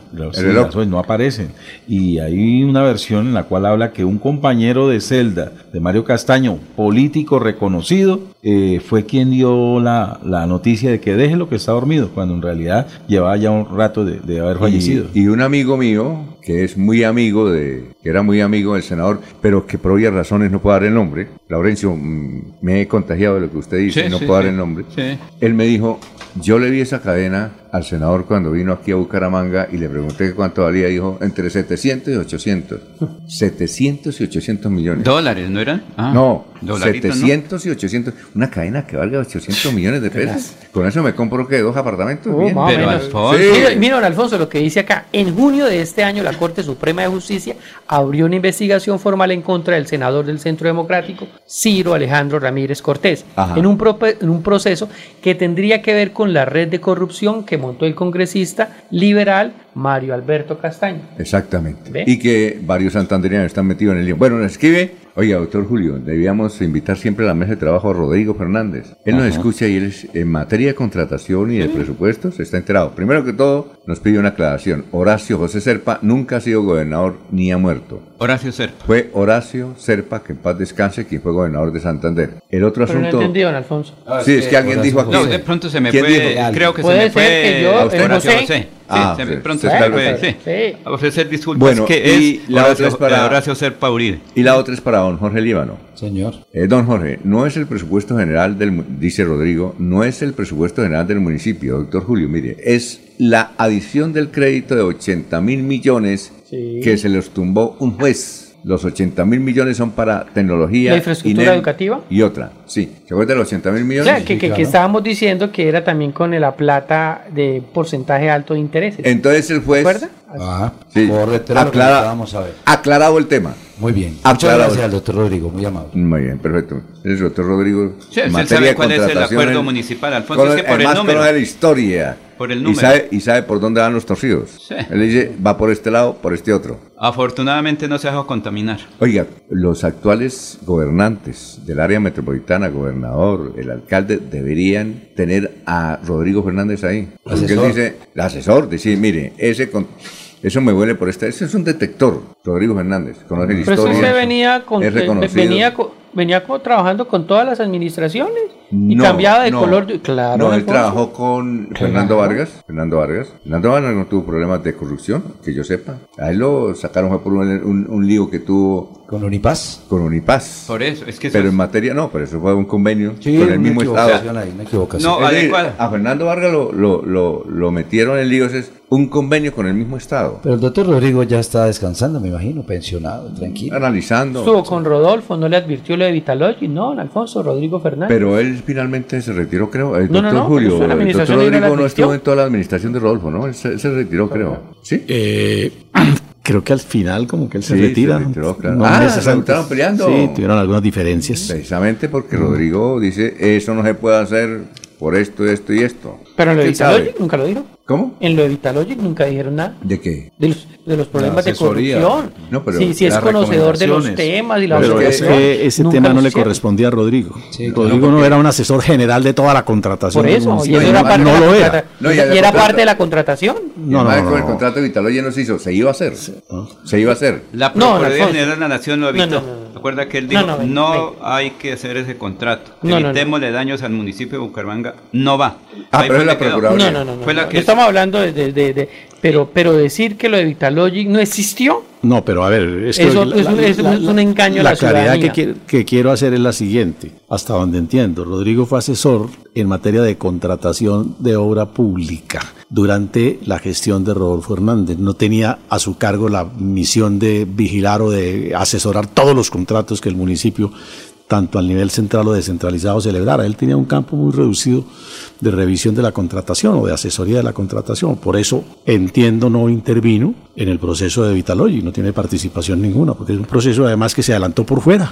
No, Pero por no es cierto lo que dice el doctor Julio, lo que es cierto lo que dice el doctor Julio, pero ninguno de sus asesores eh, advirtió y todos guardaron silencio, todos. Pero de los asesores de quién. De, de, de, de Rodolfo No. Hernández. En Ah, ese bueno, momento, es nadie, absolutamente nadie, dijo sobre Italoyo. Lo tuvo que hacer la ciudadanía, la veeduría, algunos medios independientes, como lo dice también Laurencio, la Procuraduría. Pero decir, eh, yo no, no, eh, porque ese es validar la tesis de Rodolfo. Vitalogy no existió. Y si no existió. No, Vitalogy en- existió, claro que existió. existió Pero el problema, Alfonso, es que sí, pero no. Sí, pero no. No, pero además Juvenal se Perdón, ganó un carcelazo sí. por eso. Sí, sí. ¿Cómo? Juvenal se ganó un carcelazo. Ah, sí, claro. Pero por eso, pero si hubiese existido. Porque él, ya- fue, él fue el primero que comenzó a Sí. dar la El noticia. primero, los primeros que advirtieron de este tema fueron César Fontecha y Abelardo Durán, que trabajaban en la MAS, se dieron cuenta del torcido que estaba pasando, salieron a los medios, muchos no le ¿A ellos prestaron atención, eh, terminaron involucrados y se montó toda una estructura Ajá. criminal para inculparlos también a ellos eh, y la Procuraduría sí dijo que ellos nada tenían que ver Pero, y, y ahí eh, están doctor pero Julio. los que lo advirtieron en- eh, de ese daño que gracias a Dios eh, no fue peor fueron estas dos personas que acabé de nombrar Don Alfonso, y por Sí, último, bueno. como para cerrar el tema, pues no, tampoco promover el nombre de- del ingeniero Rodrigo para, para que sea considerado en, en futuros gobiernos o para grandes cargos. Mire cómo le resultó lo de la dirección de tránsito. ¿Por qué? ¿Qué pasó en la No, dirección usted se puso a promoverlo y vea. ¿A quién? A... Al director, al director. Rodrigo Bueno, Carlos Bueno. Usted se puede promoverlo, que lo tuvieran en cuenta para el próximo Alfonso gobierno. lo, lo que es quemarlos a todos No le haga el bien de quemarlo. el trabajo de él el trabajo de él. No, no, pero Rodrigo... Esa fama de parrillero que tiene usted. No, no, eh, Ro- Rodrigo le fue bien con Alberto Montoya, que era el que Ah, no, manejaba todo.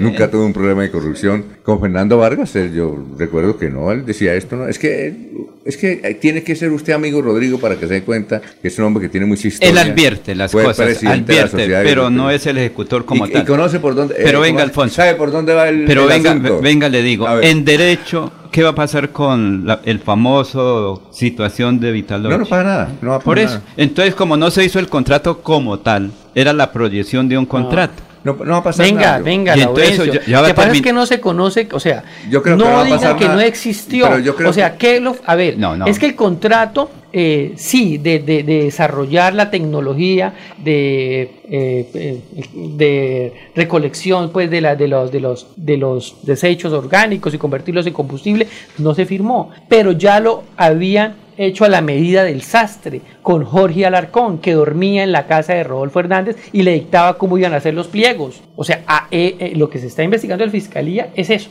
Sí, esa pero no ve que el traje se hizo, pero no, finalmente no se utilizó. Ah, gracias a. Dios. Entonces no vayan a decir que eso no existió, porque eso es minimizar No, un y delito. además, además el chanchullo fue en notaría. No, Ay, pues por eso todo Rafael. el proceso está, Alfonso, pero no se cumplió. Mire, ¿qué dicen los expertos en derecho? Si se hubiese firmado el contrato, en este momento el municipio de Bucaramanga estaba Bueno. paga- debiendo unos 350 mil millones de oye- pesos. una oyente me oiga, ¿se quedaron sin noticias hoy viernes? Venga, le doy. Bueno, y nos manda una, oiga, ¿recuerdan de Dominique? Dominique, ¿El tuvo alemán? Sí. El- el alemán. ¿Ah? El influencer alemán. El, el influencer. Resulta que él Ah, el tuvo alemán. su lío con la... Hay una excelente crónica y la- muy larga hoy en el tiempo. Él tuvo su lío con la Federación de Fútbol La Colombiano. camiseta de Colombia. Entonces dijo, la yo me selección. invento mi, mi camiseta y la vendo. Entonces fue y habló con un señor en, en Ibagué y le dijo, mire, usted pues dijo, claro, yo le hago la camiseta y le hizo no sé cuántas camisetas, eso fue furor en todo Colombia porque hasta en Instagram se vendieron todas y faltaron más y comenzaba a producir, a producir. Ahora él comenzó a pelear con el señor de, De las camisetas. De las camisetas en, en Ibagué.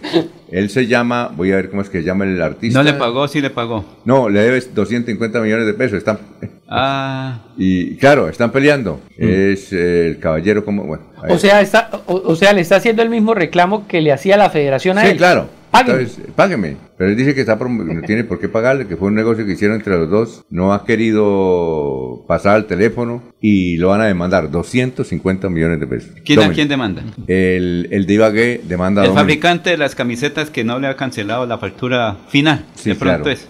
Bueno, ahí teníamos, teníamos el nombre, es un señor de apellido Caro, de Ibagué, que le está haciendo reclamo. 250 paquetes. ¿Ah? Bueno, esa es la noticia. O sea que es similar a lo que Le- pasó con Edgar Millares. Trabajó pero no le pagaron. No, pero Para agradecerle a don Alfonso, qué pena, eh, ¿Qué? para agradecer a la señora Jania Solís, ¿Qué pasó? que se acordó, mire, dijo, hoy viernes les voy a enviar nuevamente el horóscopo para que les vaya bien. No, no, eso más tarde. Don Alfonso, No, sigue, gracias. don Alfonso, sigue esta tortosa negociación con el ELN, ¿no? Sí. Que decían, vamos a comerciales o la- Vamos, sí, vamos a comerciales porque tiene ese datico, ya son las 6 y 30. Lo que pasa es que uno habla, habla, habla y se le pasa el tiempo, ¿no? Hoy es viernes, don Alfonso, Cuando ustedes estén aburridos, vayan a una cafetería y comiencen a hablar eso rapidito que pasa el tiempo. ¿O no? Sí. Bueno, 6 y 35. Regocijo de esta Navidad aparte de los hombres los odios, los rencores, los afanes belicosos y toda intención malvada y sombría. Radio Melodía desea a todos los colombianos una Navidad alegre en Cristo, como marco de meditación por un mundo mejor.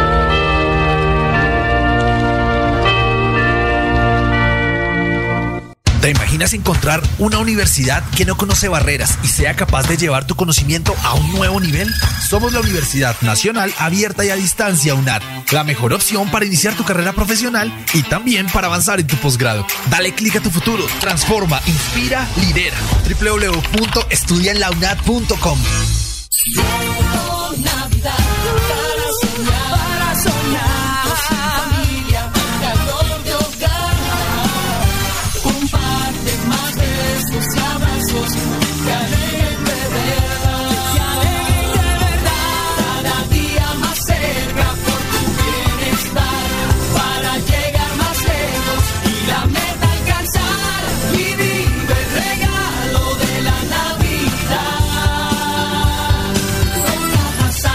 Vigilado Super Subsidio.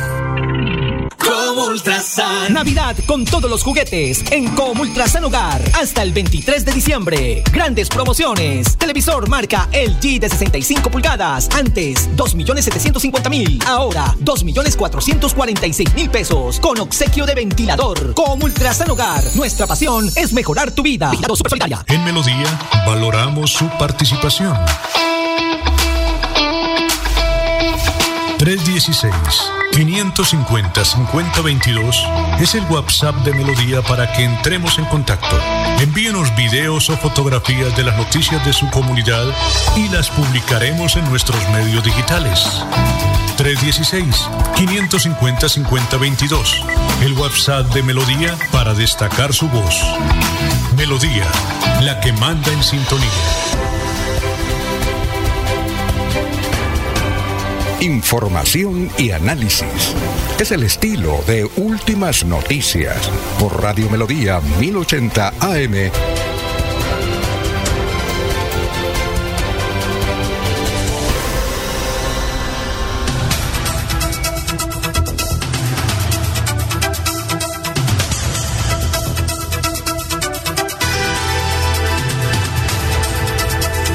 Bueno, las 6 y 30. Bueno, ten- tengo una noticia supremamente grave, sobre todo para el turismo de San Gil. ¿Cuál es, Jorge? Alfonso, Porque acá- justamente, prácticamente hoy empiezan las temporadas del turismo, de la actividad del desplazamiento, de las novenas, es decir, del regocijo navideño, ¿no? Y, Sa- y San Gil vive el turismo, como Barichara, como Villanueva, como El Páramo, como El Socorro, como Confines. Como Barbosa, como- Málaga. No, no, no, pero más San Gil, es que es tremendo. Mire la noticia. Escuchamos esta noticia que es gravísima para el turismo de esa parte de Santander. Don Alfonso comienza a conocerse a través de redes sociales, en especial en la cuenta de X, eh, que eh, se ha decretado la alerta amarilla hospitalaria en el municipio de San Gil por brote de gastroenteritis. Dice, entre comillas, más de 600 eh, personas han recibido atención médica por diarrea, vómito y dolor abdominal, dijo Orbes Buitrago, gerente del hospital local de San Gil. Entonces, en la noticia a esta hora, don Alfonso, se decreta la alerta amarilla hospitalaria en la capital turística de Santander.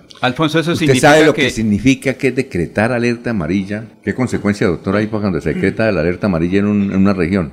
Pero es Eso hospitalaria. no, no, es pero, no, no, pero gravísimo. Es porque Sí. la gente está intoxicando. Pero ¿Quién? eso- a ver, es don. Laurencio, en este momento, quien tenga programadas las vacaciones para San Gil y escuche esta noticia, no solamente la van a escuchar acá, la van a escuchar en otra parte. Los que tienen ya reserva de hotel, ¿qué va a decir? Porque mire, eh, Freddy, ¿qué le dijo el médico a usted con esa bacteria? ¿El médico qué le dijo? eh, que había adquirido, dijo, la mamá de las bacterias. Dijo, ahí me dio el nombre, pues obviamente uno no es científico ni médico, Claro. pero fue una cosa terrible porque a- cuando llegué, menos mal que hubo una atención muy buena, ahí no me acuerdo la clínica, y no- habían pocos pacientes, o sea, Sí, la, claro. la epidemia no, no comenzaba. Y me tuvieron que canalizar y meterme tres eh, sueros, Sueros, sí. eh, líquido, pues el suero, Tres a chorro. Tres sueros. Porque en serio, eso que está ocurriendo en San Gil, yo lo viví hace 20, más de 25 días y es una cosa terrible. O sea, nunca me había pasado algo de eso, una deshidratación eh, dura. Ya nunca me había pasado eso y con una diarrea crónica de 20, 30 deposiciones diarias, don Alfonso. No, es increíble. terrible lo que está pasando en San Entonces, Gil. imagínense, Laurencio, es gravísimo y las autoridades tendrán que hacer algo porque esto va a correr la gente. Total. Que se entera de eso, no, no, No, no. es que ni para lavarse uno los dientes, don Alfonso. ¿Usted me No, el es susto? increíble. No. ¿Sí? ¿Ah? Eso es lavarse tremendo. los dientes, usted, pucha, ¿qué hago? Me voy a bañar y si se me pasa una, una, una gotica de agua y me la tomo. Sí. Suficiente. Si Pero me voy a Alfonso, una- es bueno, que la alerta Pero amarilla... ah, yo no sé por qué incluyen a Barichara de Villanueva, que si eso es el acueducto, ¿será que eso es? No, el acueducto de Barichara es diferente que el de San Gil, me parece a mí. El acueducto del común. Vez que hay un- tienen la misma fuente, eh, la misma ¿Será la misma fuente? Sí, Sí, claro. de captación. ¿La, la del común? Sí, creo, creo que que es para todos. No, pero eso es gravísimo. Es gravísimo. Es una alerta tremenda en plena inicio de la temporada, doctor. La, la alerta amarilla generalmente significa, Alfonso, eh, una advertencia, una prevención, un- un- una indicación de que la población debe tomar las prevenciones frente al riesgo que puede provocar el agua en ese, en ese estado. ¿no? Eso significa una alerta amarilla. Y la alerta hospitalaria es que las instituciones públicas o privadas se tienen que preparar primero con personal, con ambulancias, con los medicamentos. Eso es lo que llama una alerta amarilla, es la preparación para atender.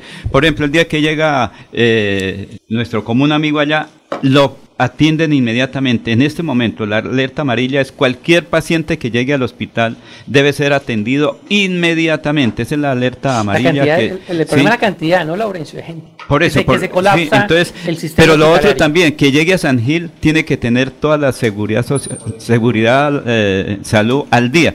Si yo soy de la 9 EPS, estar al día. El que vaya allá, Claro. una de las recomendaciones Pero- es la atención general por parte de los profesionales, no hay espera. Bueno, son las eh, 6 y 42. Maribel, llegó Maribel con la noticia deportiva. ¿Cómo está Maribel? A nombre de Incomesa. A nombre de Incomesa y el su proyecto Entre Bosques Condominio, estamos entonces con la información ¿Todavía deportiva. hay para Buenos comprar días, no? Alfonso. Sí, señor, todavía, pero ya queda menos del 50%. Entonces, muy pendientes para que suban y se paren con 20 millones de pesos Entre Bosques Condominio, un lugar eh, que tendrá 20 cabañas lujosas en la bella y hermosa Mesa de los Santos para que puedan tener esa, campa, esa casa de campo para vivir, disfrutar o rentar. Entre Bosques Condominio se puede comunicarse al 3 301-643-0011, 301-643-0011 o subir a la sala de ventas de Incomesa 800 metros adelante del peaje. La feliz mañana para ustedes, por supuesto para los oyentes.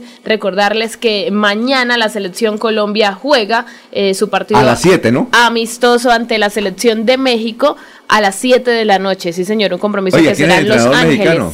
¿No? Mm, Ya le confirmo de quién se trata, pero México pues digamos que va a ser un partido quizás un poco más atractivo de lo que pudo ser el anterior ante Venezuela, teniendo en cuenta que fue con una selección sub-20, eh, sub-23 la que jugó Colombia en el pasado amistoso. Con ese compromiso se estaría cerrando ya la temporada 2023 para la selección Colombia y de una vez esperando lo que pueda venir para el 2024, eh, lo más importante, el certamen de mayor eh, importancia, la Copa América que será en Estados Unidos precisamente. Ah, tengo un mensaje del doctor Luis José Arevalo. A ver, ¿cuál es el mensaje? Ah, por aquí lo tengo, lo tengo. Oiga, pero antes, eh, el, el deportista del año de Vanguardia Liberal, ¿cuándo es? Bueno. ¿Cómo va a ser este año? Hay que decir, don Alfonso, a propósito de ese tema, que averiguando, esta vez Vanguardia no va a hacer ceremonia de No deportista ceremonia. del año. generalmente lo hacían donde, en, la- en- en el día El año pasado fue en Neomundo. O sea, Ah, no hay Neomundo. premiación. No hay- sí, no hay No la hay. ceremonia, la clausura, pero sí va a haber la distinción, Ah, ok. la premiación, digámoslo de alguna manera, en sus páginas Ah. digitales, en sus páginas impresas, a los deportistas del año, al deportista del año que seleccionen de manera general, es lo que eh, me manifestaron, pero no habrá ceremonia, ¿sí? El evento en sí con la premiación, la gala, el recibimiento de pronto del reconocimiento en vivo, no va a haber ceremonia, pero Vanguardia sí va a, de igual manera a hacer el reconocimiento a través de sus medios digitales, impresos, a los deportistas del año en este 2023. Bueno, dice Luis José Arevalo. Oye, Maribel, estoy haciendo bulla porque estoy celebrando que logré ayer comprar la primera boleta para acompañar a Colombia en mi quinta presencia en una Copa América en USA Dios 2024. Está muy complicado porque los gringos tienen muy buena capacidad de compra. Le reitero que puedo ser corresponsal de noticiero con notas desde los estadios. ¿Vea usted? Bueno, Luis José vea. Arévalo, gracias a su Luis- información ayer. Arevalo, lo que, eh, ¿qué días que hablamos de la boletería? Sí. Ese día sí, había olvidado hacer la, la, la inform- de haber eh, reconfirmado. En ese caso, las boletas para la Copa América salieron precisamente el fin de semana eh, anterior y, y lo que dicen todos es que está costosa. Yo estoy tratando de mirar bien la información exacta de los precios que tienen, pero que es bastante alta para el colombiano, digámoslo de esa forma. Para el mercadeo, lo demostraron en el Ujú. Mundial del 94, ¿eh? ¿sí? A, a la- ya la afición eh, original de deporte no es de fútbol, ¿sí? Y sin embargo, todos los estadios llenos, ¿no? Pero hicieron una labor de mercadeo tremendo. Son berracos para todos. ¿Recuerda usted que en un partido, y para todo, eh, algo que no había sucedido, que se dañó la, eh, la portería, algo le sucedió a la portería y se destruyó, ¿sí? Tenían Oiga, otra inmediatamente la Tenían otra que eso nunca había sucedido, es el comentarista. En la historia del fútbol nunca había sucedido. Sin embargo, ellos tenían previsto eso, que una portería se dañe. Oye, se dañó, listo, aquí les tenemos de una vez, a los cinco minutos. Berraco, ¿no? Como, entonces- como diría uno, como debe ser. De alguna manera, ¿no? Pero no es fácil tener toda esa logística a disposición y, creo que la hay una conferencia por YouTube donde el jefe de mercadeo de la boletería en 1994 explicaba cómo hicieron para que todos los estadios estuvieran llenos, siempre llenos, siempre estuvieron llenos. Ahora, tocaría averiguar cuánto le costó a Luis José Arevalo eso. Sí, que de pronto nos pase el dato porque eh, la verdad lo que, lo que se manifiesta es que está costoso para el colombiano, obviamente. De pronto no, pues para sí, los no, que están allá en Estados Unidos será de otra manera. Y por supuesto es un precio alto, teniendo en cuenta que van a tener al reciente campeón del mundo de la selección Claro. argentina, van a tener a Brasil, que siempre Brasil es Brasil por mal, por más mal momento que esté pasando es Brasil. Entonces, bueno, va a estar interesante esta Copa América. Supongo que en materia de reventa los asesores sí son de la Federación Colombiana, ¿cierto? Seguramente. Aunque en Estados Unidos eh, les han eh, dado un poco duro a ellos también al respecto. Pero bueno, vamos a ver qué sucede. Lo cierto es que ya se acerca la Copa América. Viene este amistoso de mañana para cerrar el 2023 en calendario de selección Colombia ante la selección mexicana. Son las 6 y 48. Aproveche solo por este mes el Festival de Crédito Futuro. Crédito tasa 0% interés hasta por 4 millones de pesos. Aplica para la compra de maquinaria o tecnología. Solicite su crédito. Sede cabecera 322-243-6217. Agencia móvil 317-364-7080. Sede Centro Abastos 317-665-3552. Para más información, ingresa a www.copfuturo.com.co. Con los programas a distancia virtual del IPRED, explora nuevas oportunidades profesionales con el sello de calidad WIS.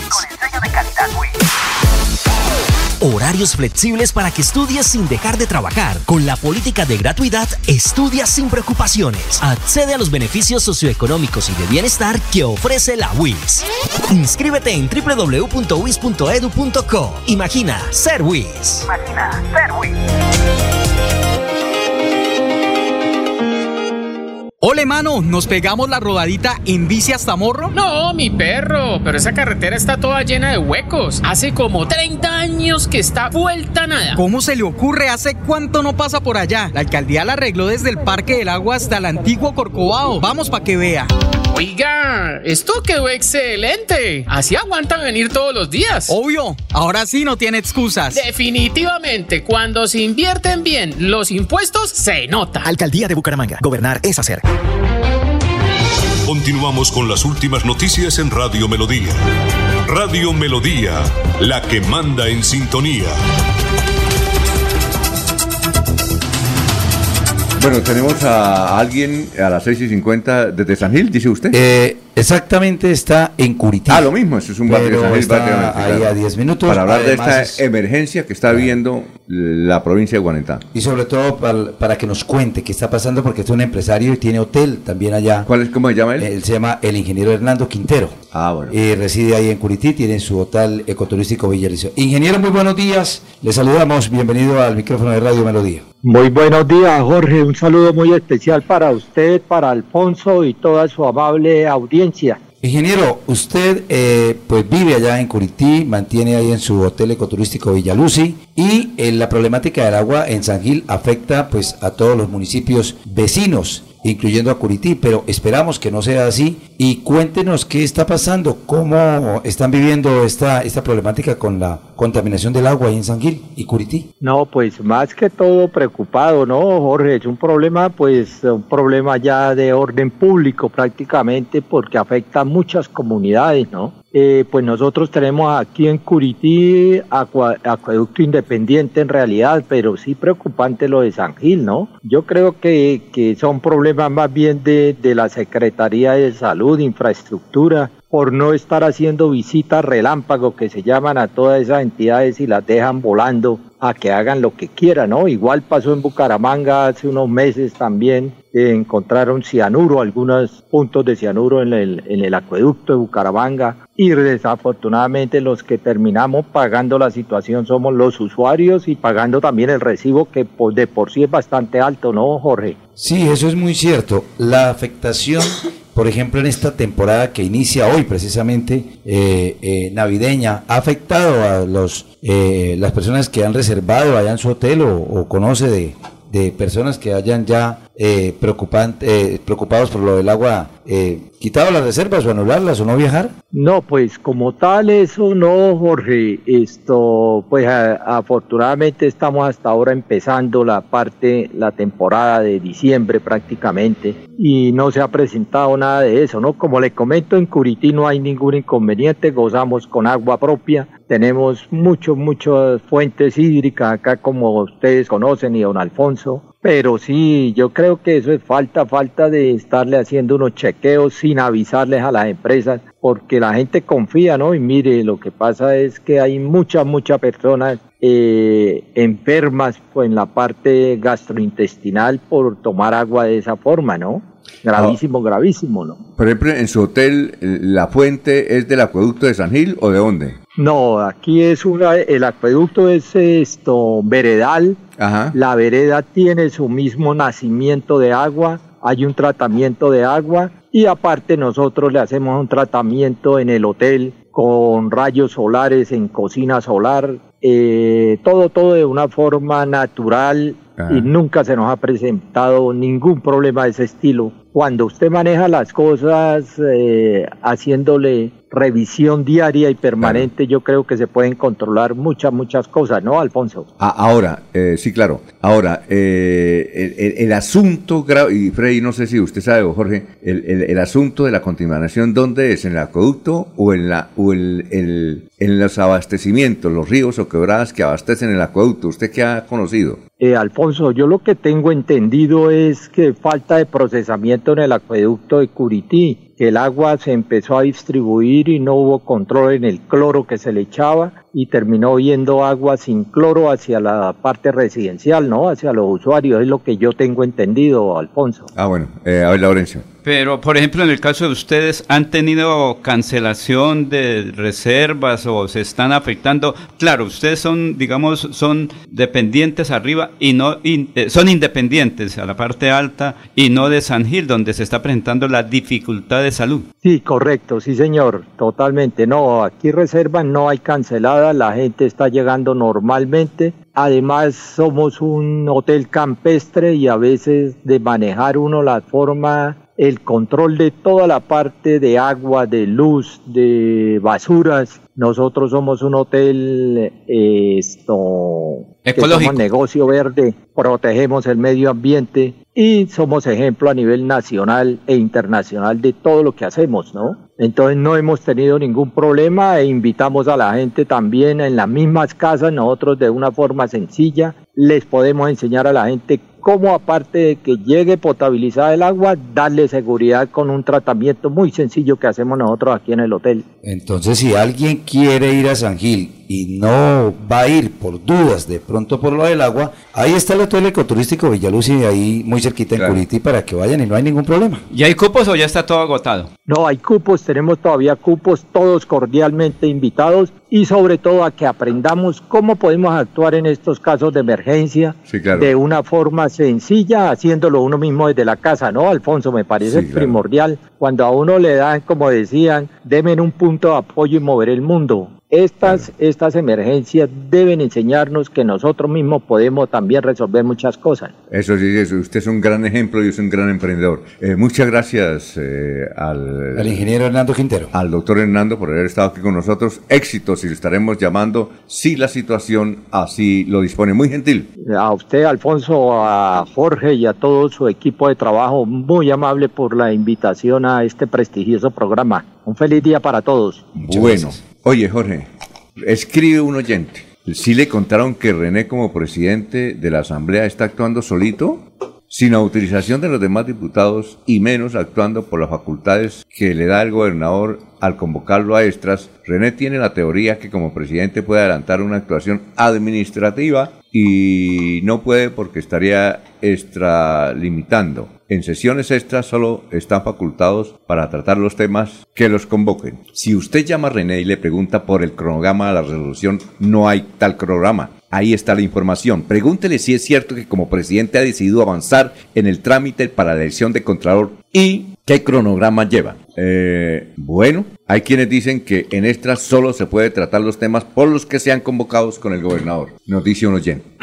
Llamemos a, René, hágame el favor. Pero Alfonso, entiendo que es potestad, como lo dijo el doctor Bautista, es potestad de la Asamblea. Sí, pero... Internamente, conforme al reglamento, es posible que el presidente... Mire, llámelo a ver y, Sí, y entonces dígale que queremos que- hablar con él. ¿Usted qué sabe, Jorge? El ¿Ah? presidente convoque a elección con- concreto a- a- para cumplir uno de los requisitos, como lo dijo el doctor Bautista, que se, la Asamblea debe elegir. Sí, pero tiene que ser. el- Superando el, las asunto ahí es que si es el gobernador, si no convoca a la asamblea, es que, bueno, no sé. ¿Que es autónoma? Es autónoma. Eso me dijo. Un, se- un abogado especialista me Jonathan eso Duarte mismo. también me dijo que le había averiguado y que es Sí. autónomo. Un abogado especialista bueno, me dijo, Doctores tiene la Santa Madre Iglesia, ¿o no? ahorita todos son especialistas en esos temas. Bueno, vamos Y con- sobre todo cuando uno va por lado de la triada, cada quien le da un consejo. Vamos, Jorge, con. Gracias por lo que nos toca, don Laurencio. ¿Por qué, doctor? Hombre.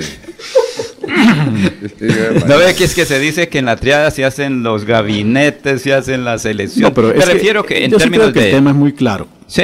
¿no? El tema es muy claro en términos de, de norma constitucional, de normas legales y de criterios jurisprudenciales reiterados. En sesiones ordinarias los cuerpos colegiados pueden cumplir autónomamente la totalidad de las funciones que las normas legales le entregan. En tiempo de sesiones extraordinarias a las que solo puede convocar en el caso del departamento del gobernador, el temario lo indica expresamente el gobernador y sesiona por el periodo que de manera igualmente expresa indique el mandatario. La única función que pueden ejercer autónomamente en sesiones extraordinarias es la de control político, pero si el decreto de convocatoria a extras no incluyó en la agenda la elección de contralor, mi posición es que la Asamblea no puede proceder a elegir contralor si no hay previa convocatoria para tal fin. Muy bien, son las eh, 6 y 59. Y ahora, la noticia del progreso. Banco Cooperativo Central, unidos para progresar. A ver, Jorge.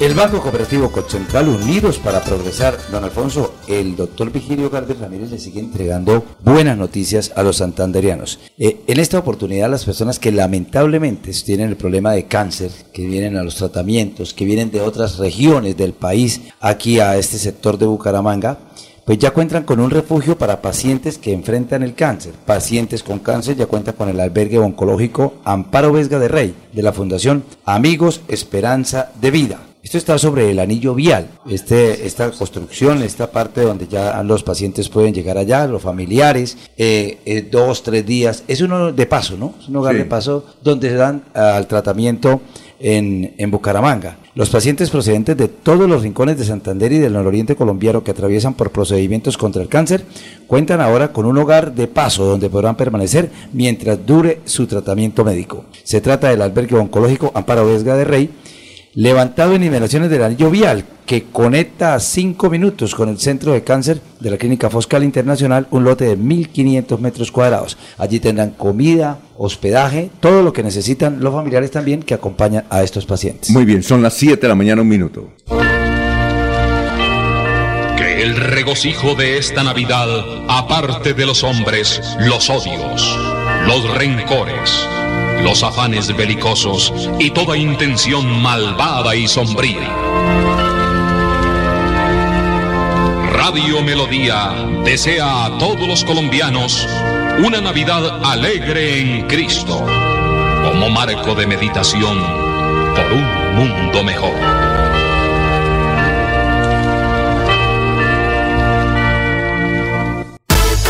Con los programas a distancia virtual del IPRED, explora nuevas oportunidades profesionales con el sello de calidad WIS.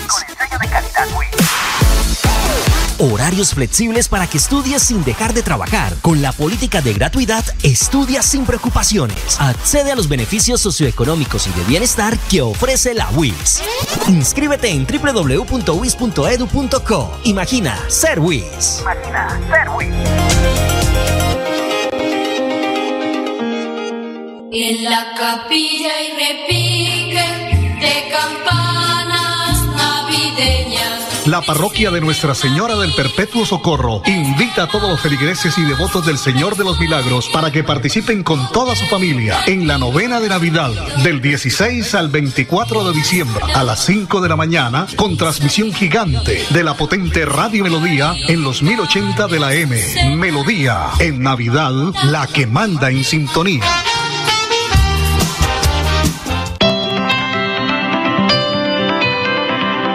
Calle está la gente. En la calle están las noticias. En la calle está la radio. Donde la ciudad vive, donde la ciudad se mueve, se producen las noticias y ahí está nuestra radio. Melodía, en la calle, al lado de la gente, donde se viven las noticias.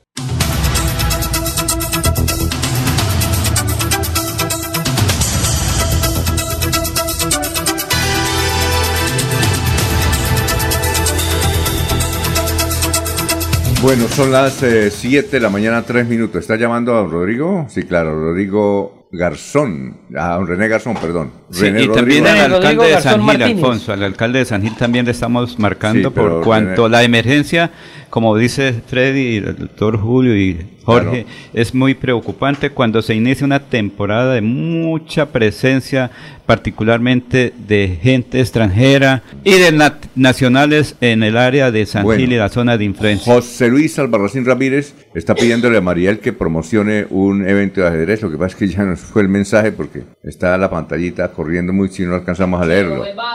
Hágame el favor, José Luis Albarracín, lo vuelve a colocar y para hacer ese torneo de ajedrez. Luis José Arevalo Durán, doctor Julio, usted es un sabio. Buenos días a todos. Colombia, Paraguay me costó 2 millones 70 mil pesos.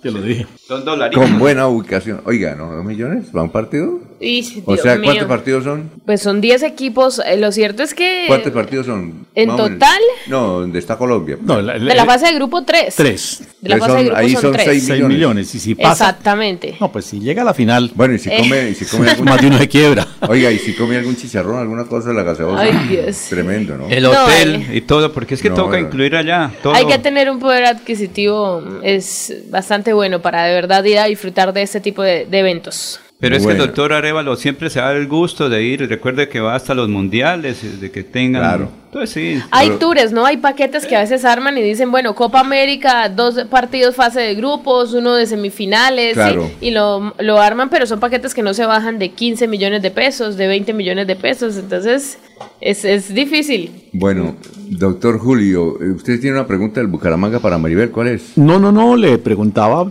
eh, qué conocía acerca de la posible contratación de Fabián Zambuesa para el equipo de ¿Y, la Sambuesa? ciudad. ¿Y quién es Fabián Zambuesa? Fabián Zambuesa es un destacado jugador, ha militado en Junior y en Santa Fe. ¿Colombiano? Creo que en el Cali también estuvo. Es argentino. Argentino, argentino. Es argentino, pero lleva bastante tiempo jugando en Colombia, más exactamente en Independiente Santa Fe. Tiene 35 años, es centrocampista. Ah, no, ya está, es decir, es un como volante. dicen en ya está hechito. Exactamente, pero yo siempre he dicho que la experiencia bien mezclada o, o bien acompañada es importante. No, claro. Es importante porque pues se necesita de, Se de ne- esa no- veteranía no, de ¿no ve alguna manera. mesa de trabajo?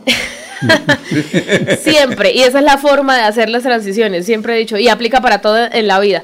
Lo cierto es que Fabián, Fambues- eh, Fabián Zambuesa efectivamente es un nombre que parece que llegará los próximos días a la ciudad bonita. Pipe Sierra, que es un periodista a nivel nacional que maneja casi que todos los fichajes del fútbol colombiano y tiene ya esa credibilidad, fue quien dio a conocer que ya habían adelantado conversaciones, Fabián Zambuesa, directivo de Atlético Bucaramanga, su presidente, que Fabián Zambuesa aceptó las condiciones que el Leopardo eh, le ofreció Ajá. y ya aceptando, ya queda es que llegue a la ciudad bonita, exámenes médicos y sea uno de los nuevos jugadores que llegaría a Atlético Bucaramanga, que en este caso, de acuerdo al nombre, la experiencia y demás, digamos que ese sí tendría el nombre de apelativo de refuerzo, pero ya cada quien de acuerdo a sus gustos dirá si realmente es un refuerzo para este Atlético Bucaramanga. Los exámenes médicos sí pensaría que deben ser muy rigurosos porque Zambuesa ha tenido procesos de lesiones muy reiterativos. ¿Ah, sí? Pero ahí está la clínica que tiene el mismo equipo, que es otra, eh, otro de los bienes patrimoniales que acompañan ahí a, Oscar Álvarez para esos exámenes, porque sí es verdad, él viene eh, sobre todo en los últimos años de cons- constantes lesiones y a Bucaramanga le pasa eso. Llegan jugadores que vienen ya de pronto de, de, de desecho de alguna manera de los equipos llamados grandes del fútbol colombiano y vienen con problemas de lesiones y pasan más ausente que en cancha. Y ahí donde Atlético Bucaramanga tiene que ser bastante riguroso para que no pase lo mismo de siempre ahora que quieren hacer cosas diferentes para soñar juntos, como le han llamado. Muy bien, son las 7, 8 minutos. A ver, Fred, ah, ¿tiene noticias, Jorge? Jorge Caicedo, son las Sí, 7, don 8 Alfonso, minutos. A ver, ¿de qué trata? de información que hemos manejado en la mesa de trabajo de últimas noticias. La Procuraduría exhortó a la alcaldesa de Socorro, Claudia Porras, a suspender la contratación del alumbrado público en ese municipio. Eh, en un oficio de 10 páginas, el Ministerio Público la previno de advertir riesgos ante el posible desconocimiento de los principios de pluralidad, plural- pluralidad de oferentes, libertad de concurrencia y competencia selección objetiva y transparencia.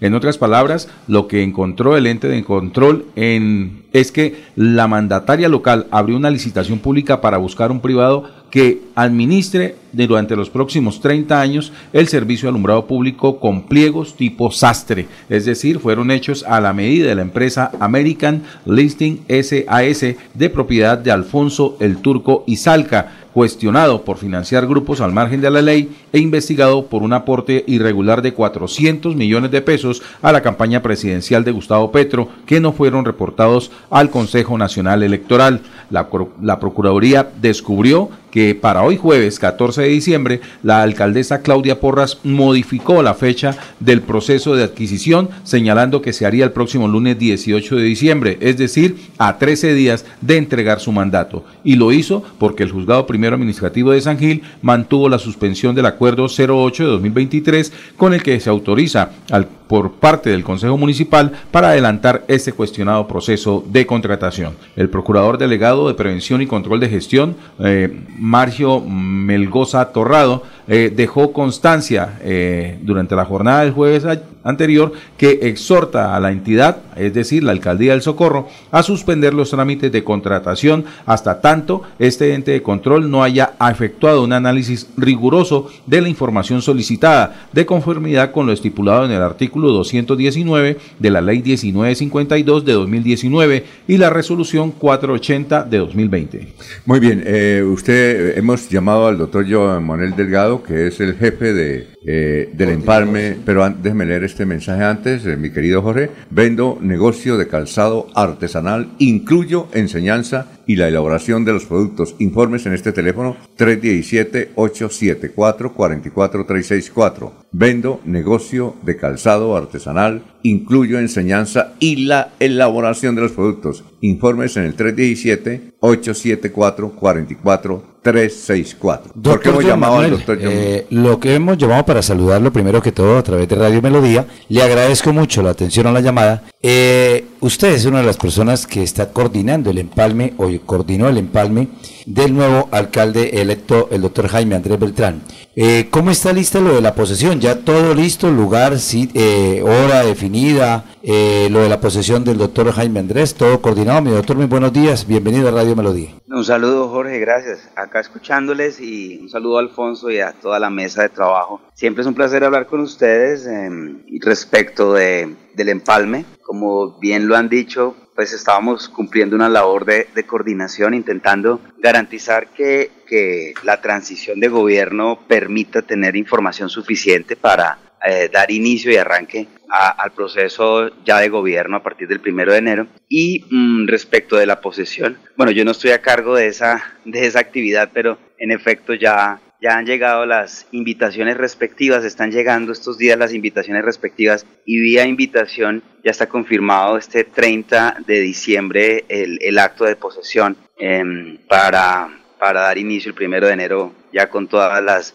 formalidades el, el ejercicio de gobierno. Eh, bueno, doctor Jean Manuel, eh, se nos había informado que ya terminado el empalme, se podría conocer algunos datos de aparentes irregularidades, de contratos mal hechos, de otros que eh, están por venir.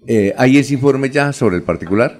No, nuestra expectativa, Alfonso, buenos días, es tener el informe, nuestro informe interno, porque al final la, el rigor del, proceso de empalme implica unas etapas, unos tiempos. El, gobierno saliente debe entregar su informe, mm, de, su informe de, gestión y balance de resultados el 31 de diciembre y en esa fecha pues habrán ocurrido algunas circunstancias que o desencadenen el cierre de algunos contratos o resuelvan algunas dudas e inquietudes de las que hemos planteado. Entonces ese será el momento a partir del cual podríamos verificar con total certeza si lo que nosotros hemos alertado eh, como presuntas eh, alertas o como presuntos riesgos en efecto se materializan o no.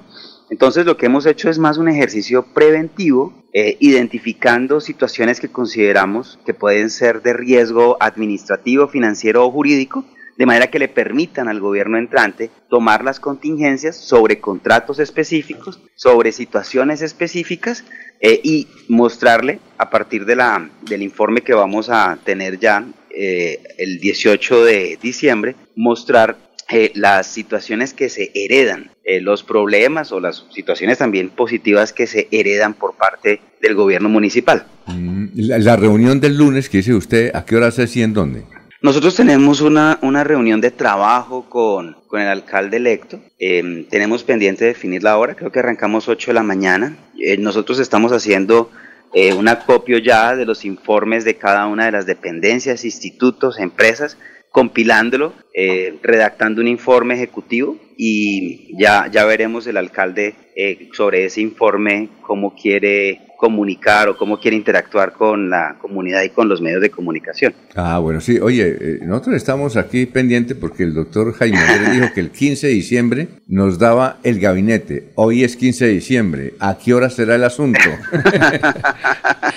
no sé, no ¿Ah? sé, no sé, Alfonso.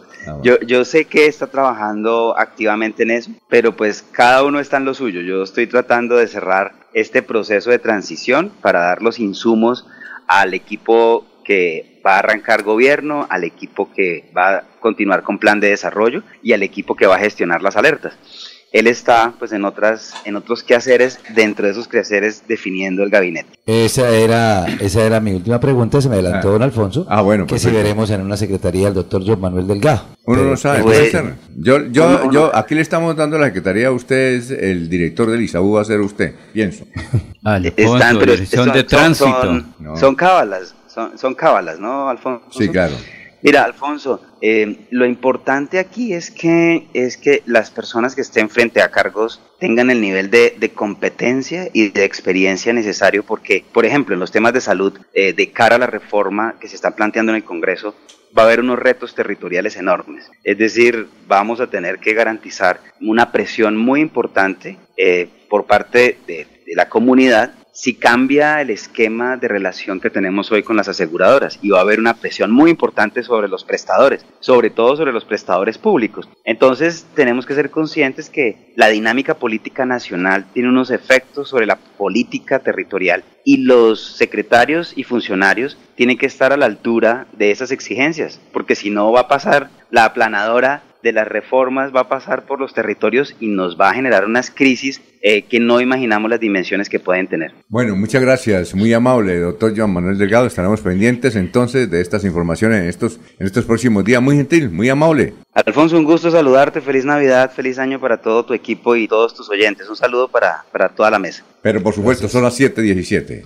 Buen día. Con los programas a distancia virtual del IPRED, explora nuevas oportunidades profesionales con el sello de calidad WIS. Horarios flexibles para que estudies sin dejar de trabajar. Con la política de gratuidad, estudia sin preocupaciones. Accede a los beneficios socioeconómicos y de bienestar que ofrece la WIS. Inscríbete en www.wis.edu.co.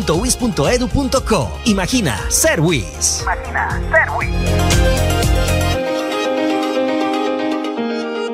Ole, mano, ¿nos pegamos la rodadita en bici hasta Morro? No, mi perro, pero esa carretera está toda llena de huecos. Hace como 30 años que está vuelta nada. ¿Cómo se le ocurre? ¿Hace cuánto no pasa por allá? La alcaldía la arregló desde el Parque del Agua hasta el antiguo Corcovado. Vamos para que vea.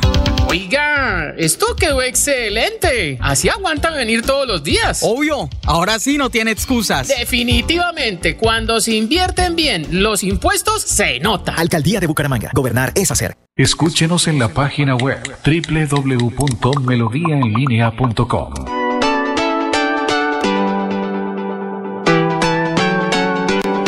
Melodía, Melodía, Radio Sin Fronteras. Escúchenos en cualquier lugar del mundo. Melodíaenlínea.com es nuestra página web. Melodíaenlínea.com, señal para todo el mundo. Señal Radio sin límites, radio sin fronteras. Radio Melodía, la que manda en sintonía. Estas son últimas noticias en Melodía 1080 AM. 1080 AM. Soel Caballero. Está en Últimas Noticias de Radio Melodía 1080 AM. Buenos días, Alfonso, para usted, para los compañeros, igualmente para todos los oyentes del Departamento de Policía Magdalena Mediodía a conocer que fue capturado alias Jefferson o Macancán por hurtar un asadero de pollos ubicado en la carrera 28 de Barranca Bermeja en tres oportunidades consecutivas. De igual manera, en su más reciente informe, el Departamento de Policía Magdalena Medio dio a conocer la captura de alias Vladimir por hurto agravado y calificado. Finalmente, dentro de su información, el comando del Departamento de Policía Magdalena Medio entregó la información sobre la captura de alias Cachama por homicidio. Estas capturas se llevará a cabo en los operativos realizados por el Departamento Policía Magdalena Medio y sus unidades. Por otra parte, la Alcaldía Distrital de Barranca Bermeja para- prepara para el próximo viernes 22 de noviembre a las partir de las 7 de la noche en la Avenida del Ferrocarril el concierto de despedida del centenario en los que participarán entre otros artistas Los Camorales, Rafa Pérez y la Orquesta Terranova. Noticias con que amanece el distrito. Continúen compañeros en estudios en últimas noticias de Melodía 1080 AM. Enrique Ordóñez Montañés está en Últimas Noticias de Radio Melodía, 1080 AM. Profesor Enrique Ordóñez, muy buenos días. Cristina Parra dice que sí es correcto decir, venga le cuento un rollo, venga le cuento un rollo. ¿Es correcto decir, venga le cuento un rollo, profesor, y muy buenos días? Muy buenos días, Alfonso y oyentes de Últimas Noticias. Doña Cristina, la palabra rollo, pues eh, sí es una palabra muy utilizada en el habla corriente y popular. ¿Pero qué es un rollo? Pues un rollo puede ser desde un, un pan que nosotros pedimos en la panadería, un rollo blanco, un rollo negro, en fin. Pero también puede ser un lío, un problema, un cuento, una historia. Cuando nosotros decimos eso es un rollo, pues es un lío. Armó un rollo, pues cuando armó un problema. Venga, le cuento un rollo, es venga, le cuento pues una historia. Entonces, eso es lo que significa rollo en lenguaje popular. En lenguaje del pueblo, pues todos empleamos ese, esa palabra con el sentido de historia. Venga, le cuento un rollo que pasó. Venga, le cuento una historia. Eh, Eso es lo que se puede decir de la palabra rollo, mi querida doña Cristina. Ricardo Ortiz escuchó a un periodista que dijo, recién llegó Dudamel, convocó una rueda de prensa. ¿Ese recién es correcto? Además, profesor en Argentina, en Chile, dicen, eh, por ejemplo, uno le pregunta, ¿y cuándo ocurrió eso? Recién. ¿Y sí? Le dicen, recién.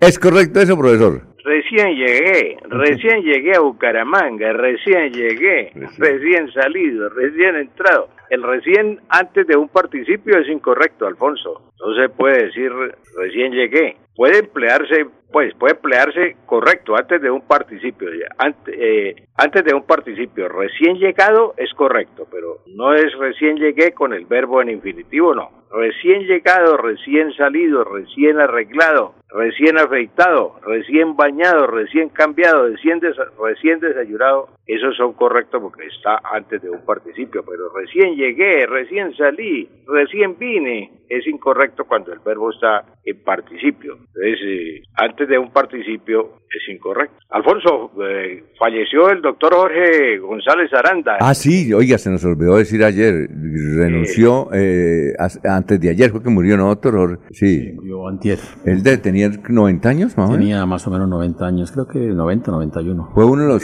principales abogados que ha tenido el departamento de Santander, Jorge González Aranda, hermano de Beatriz, De Beatriz González Aranda, la pintora. que esa tiene 90 y algo. Creo que era mayor ella. Sí, era mayor ella, claro. ¿O es mayor ella? Ella es una, una artista muy, muy famosa en Europa. Tanto de la categoría de Fernando Botero. Lo que pasa es que yo no sé por qué aquí en, en- Santander. Muy poca gente la conoce en Santander. A Beatriz González, ¿no? Sí, eh, decía usted que el doctor González Aranda fue de los mejores abogados. Hubo un trío de abogados aquí en Bucaramanga en el año 60 que llenaban todos los tribunales cuando se hacían esas audiencias famosas, las audiencias con jurado. Y el doctor Roque Julio Villaneda, papá del doctor Julio Enrique, el doctor Arias Carrizosa, José Manuel Arias Carrizosa y el doctor Jorge González Aranda lo llamaban a, a los tres, eh, los tres mosqueteros, los tres mosqueteros. El profesor, el doctor Jorge Julio Enrique me va a reforzar esta, este, esta anécdota que voy a contar con el doctor Julio, porque así se llamaban. Doctor Roque Julio el doctor Jorge González Aranda y el doctor eh, Arias Carrizosa eran los tres mosqueteros, porque toda audiencia que ellos en la que ellos intervenían la ganaban. Entonces, pues eran famosos en Bucaramanga, todo el mundo buscaba a cualquiera de esos tres abogados. Eh, doctor Julio Enrique, Eh, estoy equivocado en la... en la- No, profesor, eh, eh, como dice el cómico mexicano, estás en lo cierto. Eh, sí, efectivamente, es- esos eh, tres nombres que usted nos recuerda eh, dejaron una huella imborrable en, en el, en el foro, en los estrados penales, porque, mm, como lo anota, cada que había audiencia pública era un verdadero espectáculo. No cabía la gente en las salas de audiencia de aquel entonces para eh, conocer, oír las intervenciones de, de las eh, partes que debatían la suerte jurídica, generalmente de personas vinculadas al delito de homicidio, ¿no? Tenían contrapartes también muy, muy renombradas, ¿no? El doctor García Herreros, por ejemplo, y algunos otros de esa época que, que tradicionalmente militaban como en el bando jurídico opuesto al de los tres mosqueteros, como usted bien lo anota. Mi padre, José Manuel Arias Carrizosa, y el doctor González Aranda cultivaron una estrechísima eh, amistad personal. ¿Y no hay audios de eso, de esas conferencias, de Yo no esas sé- intervenciones? Yo no sé si alguien tenga grabaciones. Eh, tal vez en el caso nuestro puede que existan unas, pero de viejas cintas de grabadoras que ya no, Ya no. no creo que sea fácil eh, reproducir. Ah, bueno. Profesor, muchas gracias por, por, por ese dato histórico del Departamento de Santander sobre la muerte de el doctor Jorge González Aranda. No, Alfonso, para usted, para todos los oyentes, una feliz Navidad y recordarles el mensaje que siempre se transmite aquí por Radio Melodía. Que el regocijo de esta Navidad, aparte de los hombres, los odios, los rencores, toda intención malvada y sombría. Eso es, es muy bonito recordarlo porque para esta Navidad es importante. Como la semana entrante, pues estamos en novena, Alfonso. eh, vamos a desear desde ahora una feliz Navidad a todos los oyentes y feliz regreso para la semana de Pascua. Bueno, perfecto. Muchas gracias, profesor Enrique Ordóñez. Así será, son las 7.27 y está con nosotros Fernando José Cotes Acosta. ¿Sí lo conoce, Maribel? No, no.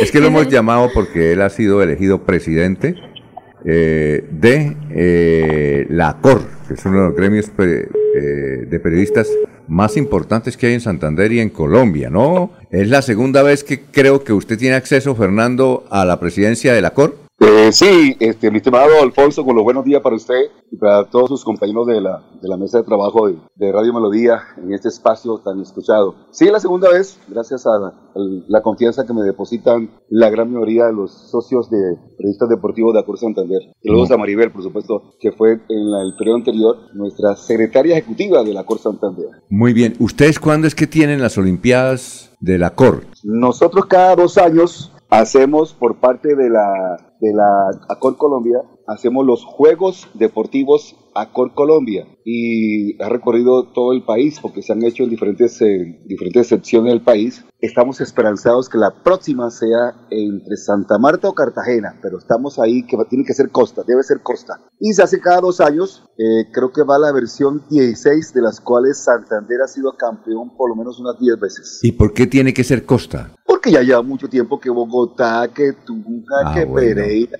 Cali, ya es hora de coger para arriba.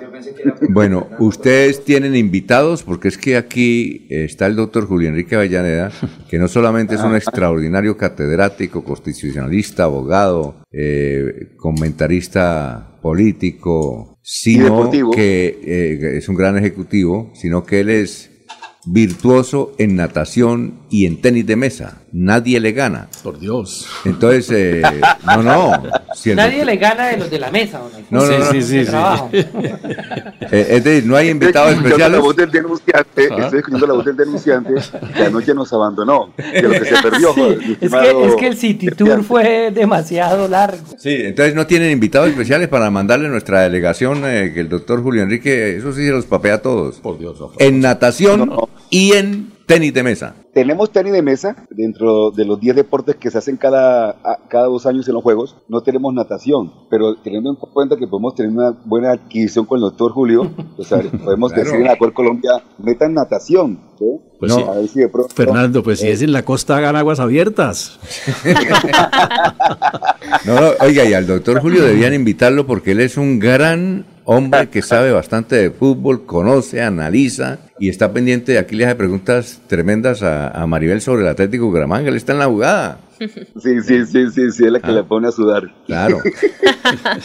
Oiga, eh, Fernando, a propósito, usted es el gerente general de el torneo de la Marte, ¿verdad? No, no se llama gerente, es El una director. dirección que se, eh, Sí. director general del torneo de la Marte. Eh, también gracias a una, un trabajo que se ha hecho en los últimos años y una alianza que tenemos con la em- empresa y firma Incomesa de su gran amigo Jan Céspedes, la liga nos ha depositado la confianza también a Fer Publicidad y a Incomesa de organizar el tema de la cancha de Marte. Es un tema de logística, es un tema de, de darle un... Y lo hemos hecho y creo que Maribel, que ha sido nuestra speaker oficial y lo seguirá haciendo este año, eh, es, es una manera de darle eh, realce, de darle importancia, de, hacerle, de darle protocolo. No se imagina la sensación que hay cada vez que es un partido de, de fútbol, que sacan los equipos ordenados, que salga, que se escuche el himno nacional de Colombia, que se escuche una música deportiva, que, los, que haya un protocolo especial, que la gente sienta que está en un espectáculo eh, de importancia. Eso le, eso le da realce a un evento deportivo y creo que lo hemos logrado en, en los últimos años y es una, digamos que es una herencia media de lo que hacemos cada año también con el Mundialito de Incomesa. Es- todo es un tema de, de creencia, de, de saber que uno puede hacer cosas buenas en Santander y eso es lo que ha logrado la cancha de Marte que crece este año de- del año anterior a este año de 12 a 16 equipos que vamos a tener en el campo sagrado, templo sagrado del fútbol aficionado en, Santander como es la cancha Marte. Se inicia mañana viernes, eh, vamos a tener... eh, Mañana sábado. grupos. Bueno, mañana sábado, mañana sábado, mañana sábado. Esas son las consecuencias de la noche anterior. La mañana sábado y, y tendremos, por supuesto, inclusive mañana sábado tendremos el primer clásico, Maribel, 4 de la tarde. Mire la programación. Móviles García frente a Alianza Petrolera, uno de los equipos no- no- nuevos del torneo, en el sentido de que vuelve a, a estar en competencia y eso hace que tengamos un torneo de Marte bastante interesante con 16 equipos. Y no solo eso, Alfonso y, y- compañeros, el hecho de tener también categorías menores, cuatro categorías menores, sub 12, sub 13, sub 15, sub 17, hace que también el torneo le mire, le eche una miradita a cómo está el futuro del fútbol santanderiano. Porque el objetivo de la cancha de Marte es claro, ¿no? Es resaltar el fútbol y el talento nuestro, pero también es, es mirar qué hay por ahí que va llegando, que pueda, llega- eh, que pueda estar de- en un futuro cercano en el fútbol profesional de Colombia. Entonces la cancha de Marte no solamente es los, eh, los, los viejitos, los veteranos, los duros, los profesionales, sino también echar una mirada a los jóvenes, a los niños, a los que están ahí eh, eh, cada año buscando cómo figurar, cómo llegar al fútbol, al fútbol colombiano. Así que la, invitación cordial es a, hablar de, a- a apoyar el tema de la cancha de Marte cada fin de semana y, en eso estamos y arrancamos mañana con la primera fecha. Fer, una pregunta. Para nadie es un secreto que eh, el tema de pasar de primero de 8 a 12 y de 12 a 16 equipos ha generado o siempre genera un golpe de opinión. Ayer se compartía la nota que salió en el canal UTV que se hizo con relación al sorteo de, del torneo y en redes sociales, que es donde yo publico constantemente, empezó una avalancha de comentarios de, de mucha gente que lamenta que sean 16 equipos. Entonces, sea usted mismo quien hable de, de cuál es el objetivo de este paso a 16 equipos y en, qué, en qué de pronto se gana, teniendo en cuenta, para de pronto lo que nos están escuchando, es claro que cuando hubo cosas pasadas y usted se arraiga al pasado y todo pasado fue mejor y demás, pues eh, es normal que de pronto hace muchos los que vivieron eso, yo no viví ese, ese gran torneo del que todos hablan de hace años cuando la cancha era de tierra, yo no viví eso, yo lo viví ya más adelante, entonces eh, de pronto ahí a veces se confunden, yo para mí la Marte siempre igual ha sido entretenida, pero ¿cuál es ese objetivo de los 16 equipos y, en qué es el aporte eh, finalmente para que se haya tomado esa decisión, que sea usted el que le cuente a todas las personas que nos están escuchando en estos momentos? Y es una decisión consensuada, o sea, una, una- decisión que toma la liga con los, digamos, la parte de organización. Hombre, yo la verdad tengo claro que, mm, ¿cómo es? Ese, ¿Cómo que dijo, dicho usted que todo lo pasado es mejor? No, no, no. Que así lo dicen, que así lo dicen muchos y se pegan siempre a eso. y, lo, y, lo, di- y lo dice mucha gente, pero creo que uno, to- uno debe vivir lo que está viviendo. Para nosotros el presente fue el gran evento ayer en el panorama, un evento bonito que hizo una, una importante medio de comunicación como el Canal TRO y Corrillos. Para mí el momento presente es que mañana se inicie la cancha Marte. Para mí el momento presente es que la próxima semana ah, eh, arranca Navidad o arranca las novenas. Para mí el momento es el presente. Y el presente tiene la gente que entender que el mundo ha cambiado, que hay dinámica de, de- de vida, que hay innovación, que hay cambios. Hace 40 años, ojo, es la versión 41 de la cancha Marte. Hace 40 años en Bucaramanga había 200 mil habitantes. Hoy hay 1.200.000 en el área de Bucaramanga. Hace 40 años habían 2.000 niños practicando el fútbol. Hoy hay 14.000 niños practicando el fútbol. Hace 40 años habían 50 clubes. Hoy hay 200 clubes deportivos en Bucaramanga practicando fútbol. Y voy a darle un solo ejemplo. Hace 40 años el Mundial de Fútbol, ¿con cuántos, jugado- con cuántos equipos se jugaba, mi estimado doctor Julio? Usted que también es bueno en el tema. ¿Con cuánto arrancó el fútbol? Arrancó yo con 16. 16 con 12. equipos, 16. Pero, ¿con cuánto se juega el próximo Mundial de Fútbol? 48, si mal no estoy. Es correcto, es correcto. Entonces, el mundo evoluciona, el mundo, el mundo cambia, y si uno, que- si uno se queda en lo que pasó hace 40 años, pues Eh. perdón, decir, eh, no, no, perdón, el mundo evoluciona, el mundo cambia, y hoy hay en Bucaramanga muchos chicos, mucha gente, muchos equipos practicando fútbol. Son Entonces, muchos equipos, exactamente.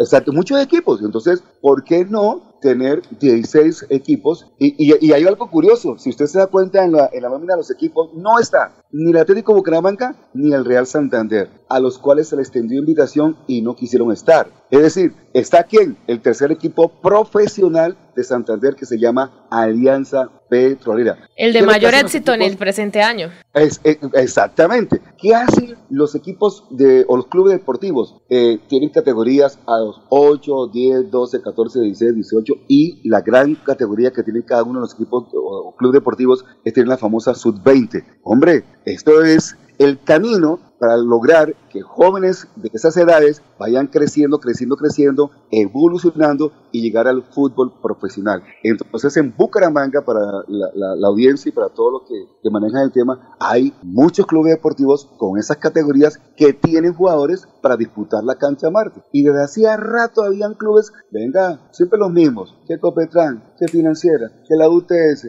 que no sé qué, Carlos San Rafael, venga, yo también tengo club deportivo. Y ese fue la, el objetivo y esa fue la idea que tuvimos para eh, enmarcarnos en 16 equipos en la cancha Marte para este 2023 y 2024. Maribel. Muy bien. Muchas gracias, muy amable. Éxitos en la presidencia de la ACOR. Muy amable por haber estado acá en Radio Melodía. Y vamos a seguir. ¿Las transmisiones será por dónde? La, de la cancha Marte, Fernando. La cancha Marte se transmite por cuatro o cinco eh, redes sociales. La origina Contragolpe, es una página que tiene casi yo que 100 mil seguidores. Sí. Pero también la, la retransmite la Liga de Fútbol, la retransmite la Cor Santander, la retransmite...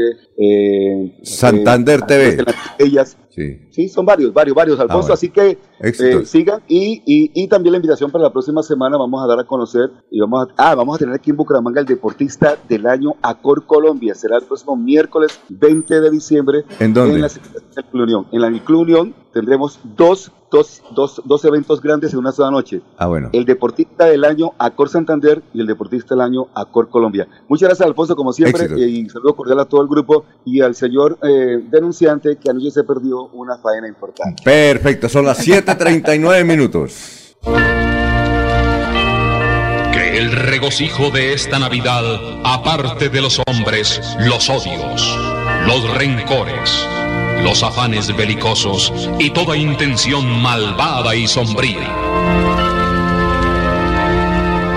Radio Melodía desea a todos los colombianos una Navidad alegre en Cristo, como marco de meditación por un mundo mejor.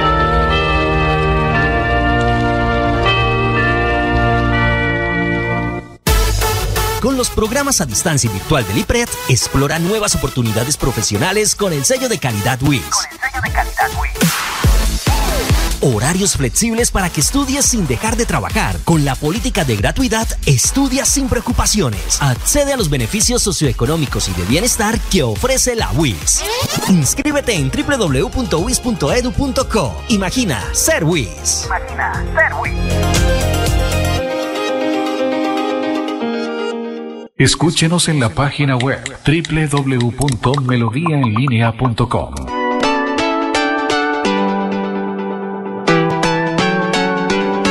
Melodía, Melodía, Radio Sin Fronteras. Escúchenos en cualquier lugar del mundo. Melodíaenlínea.com es nuestra página web. Melodíaenlínea.com, señal para todo el mundo. Señal Radio sin límites. Radio sin fronteras. Radio Melodía, la que manda en sintonía.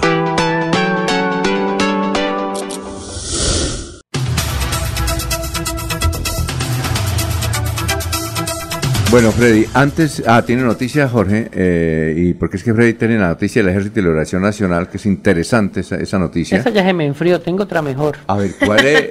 Oiga, ¿cuál es? Oiga, no, me, me, me, me escribió otro oyente que los diputados están rebotados contra René Garzón. ¿Quién sabe por qué están rebotados? No lo pudo localizar, mi querido Laurencio, a, a René Garzón. Ayer René tenía en la Asamblea una rendición de cuentas, no sé si era de toda la Asamblea o solo de él como Ah. diputado y presidente de la Asamblea, ¿no? Bueno, eh, antes de ir con Olguita, Jorge. Don Alfonso, hoy se cumple en Bucaramanga en la celebración del Día del Nacional de Transportador. Sí, señor. La eh, tetragésima séptima eh, celebración. Se Hoy se elige el transportador del año, ¿no? Sí, señor. Es la- el evento número 47 de Fundetrans, la Fundación para el Desarrollo del Transportador Santanderiano, y eh, tendrá como escenario el Salón Augusto Espinosa Valderrama de la Gobernación de Santander a partir de las 9 de la mañana. Allí se estará reunida toda la Junta Directiva de Fundetrans y donde además se hará reconocimiento a varias personalidades del sector transporte en, en- en el departamento de Santander, entre ellos a el destacado dirigente político y también del sector transporte Hernán Sajon- Gómez Sajonero. Hernán Gómez Sajonero de Puerto Wilches. Sí, señor. De, Que es el gerente general de Cotras de Magdalena. la vereda Paturia de Puerto Wilches. Gerente general de, por favor, y nos saluda y saluda también al maestro de ceremonia, que yo soy muy amigo de él. Con gusto. Eh, el gerente general de Cotras Magdalena por segunda vez, ¿no? Sí, señor. Está durante dos periodos frente a eh, esta importante empresa de transporte. ¿Usted que sabe nace de dónde nació? Magdalena ¿Cómo Medio. nació? De la fusión de dos empresas también Ah, muy importantes, don Alfonso. ¿Qué se llamaban? Transcarmen y Santa Rosa. Eh.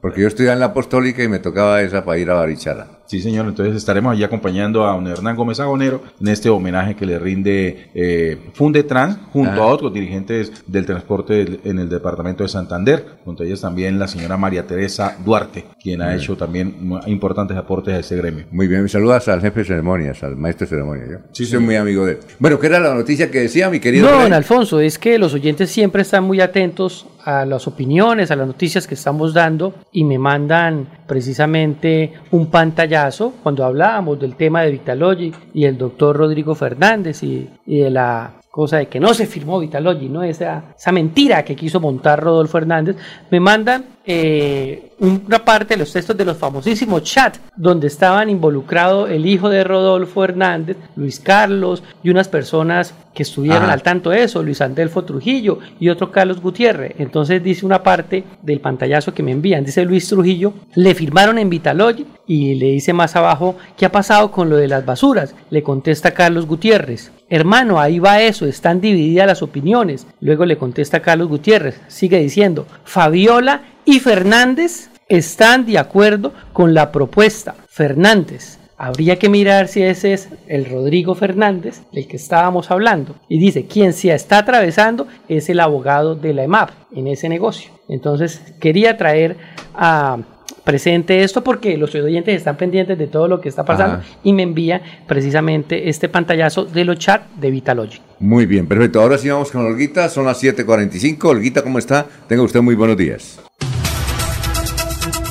Muy buenos días, Alfonso. Muchas gracias. El saludo también para los compañeros de la mesa de trabajo y todos los oyentes de Últimas Noticias de Melodía. En el Consejo de Bucaramanga fue aprobada la política pública de bilingüismo, una iniciativa que incentivó la actual administración para disminuir la brecha del aprendizaje del inglés de los colegios públicos con respecto a los privados. Así lo confirma la secretaria de Educación de Bucaramanga, María Fernanda Rincón. Bueno, la política pública se plantea por un marco de 10 años en los que se pretende que se generen los recursos o garantizar a través de esta política los recursos para la continuidad de este programa en la capacitación de docentes, en la capacitación de nuestros niños, traer focalización a las instituciones educativas, acompañamiento pedagógico, que definitivamente marca la diferencia y seguramente nos mostrará unos resultados muy interesantes, cerrando brechas, brindando igualdad de oportunidades para nuestros niños y niñas. El proyecto de acuerdo contó con la ponencia de la concejala María Carolina Iguavita Contreras, quien destacó esta iniciativa que permite dar continuidad y sostenibilidad al proceso que se viene dando al idioma inglés. Continúen con más en últimas noticias de Melodía. Un feliz fin de semana para todos.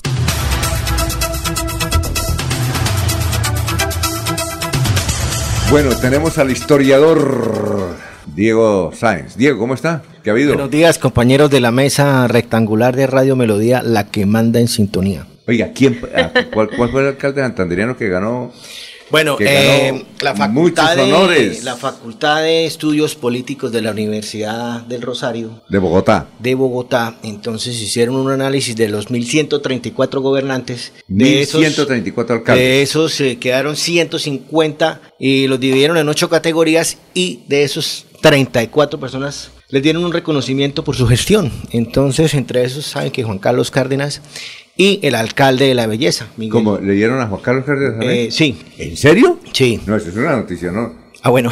Eso es una- a Juan Carlos Cárdenas le dieron reconocimiento en la Universidad Sí, de Rosario. ¿De, de? Universidad ¿Lo, Rosario. ¿Lo eligieron como el mejor qué? Eh, tocará mirar cuáles fueron las categorías ¿Ah, sí? que eligieron, pero la verdad no he mirado eso. Estoy, eh, Uy. Estuvimos hablando, fue con el alcalde de la belleza, Miguel. el ¿Y él ganó? Miguel Felipe Sierra Peña. ¿Lo conoce? Sí. ¿Lo conoce, mi querido Ah, bueno. no? Entonces, bueno, Miguel vamos a, Felipe. vamos a tratar de timbrarle porque el hombre Está viajando, vamos. pero bueno, si no nos contesta, acá Sí, seguimos si hablando nos de- de, contesta- de la noticia, ojalá que sí. Como decía Juan Diego en, la, en el Caracol, ministra, por favor, conteste. Pensé que iba a decir que la alcaldesa de Socorro había ganado premio. Puede ganar también. Oiga, venga. democracia, ¿cierto? ¿Miguel Felipe qué? Sierra. Sierra Peña. Miguel Felipe Sierra. ¿Lo conocía, Laurencio? Sí, señor. Su hermano también fue alcalde allá de... Miguel Felipe Sierra. Miguel es de la belleza. De la belleza. Sí. Miguel Felipe Sierra. Vamos a ver si nos contesta Miguel. ¿Y ganó en qué categoría? Eh, bueno, vamos a leer aquí más toda la noticia. ¿Y por qué ganó, Dice, destaca los mejores gobernantes 2020-2023. El alcalde Miguel Felipe Sierra ha sido reconocido por su destacada participación y lidera- lidera- liderazgo, perdón, su manejo de la pandemia la gestión de la ola invernal y su enfoque en el desarrollo de los territorios para mejorar la calidad de vida de los ciudadanos. Parte de los indicadores que, que evaluó la universidad, ¿sí? Ah, bueno, no, ahí, tal vez está viajando. Bueno. No, lo que ocurre es que en el sur de Santander hay muchas dificultades con los operadores, ¿sí? Recuerde que ya ves, no, no, no tienen el ¿Por qué, internet. la, por qué la gente no deja, dejen colocar las, las antenas? No, problema es por eso. cubrir, eh, por... Por eso, pero es que van a colocar antenas y entiendo que hay tutelas, que no, que eso, que se, se inventaron eso, que las antenas hace daño para la salud de las personas. ¿No es aquí en Bucaramanga? Pero es por, por cobertura, ya, que esa es otra parte técnica. Bueno, entonces ahí está el reconocimiento, le íbamos a hacer el reconocimiento al alcalde de... Bueno, él salió ayer en el frente. ¿Ah, sí? Sí. Pero vamos a buscarlo de la universidad. ¿E- ¿Eso en qué página lo podemos buscar? A ver si buscamos... Bueno, eso a lo ver en hizo- qué- eso a lo ver en hizo- qué Juan Carlos ganó, Juan Carlos Cárdenas. Ah, nos tocaría revisar porque la verdad no, no, no miré, pero eso lo hizo, aquí estoy abriendo la página. Sí. Colombia Líder se llama Fortalecemos la democracia desde y para las regiones. Ah, bueno. ¿Sí? Eso no era para donde iban con la No, comisión. esa con era la comisión, la, la comisión de, 10, de 8 personas en las cuales eh, volvieron sin premio alguno. No, pero este es Medellín, este es Bogotá. No, es Pero lo- para la Colombia pero es la misma fundación, Colombia Lo cambiaron a Bogotá. Ah, ¿es la misma Colombia Sí, que? sí, es la misma. sí, sí. Ah, bueno. Es que es la misma Colombia, pero es, Es la que no, es que, es que ellos viajaban a, Col- a, a Bogotá y a Medellín. Ajá. ¿Mm? No me acuerdo ahorita dónde fue la premiación, si fue en Medellín o en Bogotá. Ah, es la misma Esta- entonces, sí. claro. Fue en Sí. Bogotá. Esa fue en Bogotá. Pero entonces a, Carlos- a Ju- a Juan Carlos Cárdenas no le dieron, porque a él lo invitaron y no le dieron. ¿Qué es Él que fue con ahí? delegación, ¿no? Ah, bueno, ahí sí. Y no le dieron. Con comité de aplausos. Con comité de aplausos. No, es que fueron a la, a, la, a la fase final a Medellín, pero la premiación en Bogotá. Ah, bueno, perfecto. Sí. En todo Bueno, caso, es el premio se lo deben explicar. dar el Día de los Inocentes. Bueno, bueno, eh, a ver Maribel, la escuchamos. Comenta en Facebook Germancho Quintero, dice el torneo, es uno de los que comentó en la publicación que yo hacía referencia ayer de las redes a propósito y está aquí en Radio Melodía. Sí. Dice, el torneo es un negocio de varios, la mafia de la liga de fútbol, negocio del periodismo, por eso está el fútbol santanderiano como está. Un lucro no sale un solo jugador a la profesional. Antes no se cobraba, hay personas que están ahí solo haciendo daño al fútbol. Entre más equipos, más plata les queda, ese es el negocio, socio.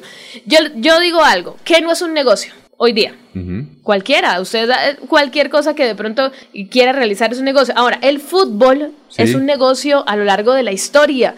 De hecho, usted mira cómo inician la historia eh, y cómo empiezan eh, a, a darse los certámenes más importantes en cada país. Todo siempre ha sido un negocio. Claro, por supuesto, hay que revisar qué aporte genera finalmente ese negocio que se lucra de las emociones, de, de la gente, bueno, de todo. Pues habría que dejar de ver fútbol si, si no queremos ser parte Oiga, del sí. negocio del fútbol que es inmenso Claro, y que tiene y- es corrupción a nivel eh, eh, mundial, ¿no? Sí, También. Pero, y- pero es un negocio el fútbol de todas formas. Es un negocio. Como todo. Nos dice Yosimar, un corresponsal que no conocemos de Barranquilla, que dice que trabaja en la organización olímpica, y nos dice que el Junior recibe en total, vale, ligado, 11 o 11.900 millones de pesos por Es haber ganado. dinero. 11.900 millones, que una parte eh, son 3.000 millones que le da Fair Players, eh, la organización, y que se gana en total, que hicieron el resumen ayer, y que son 11.900 millones de pesos que recibe el Junior por haber ganado.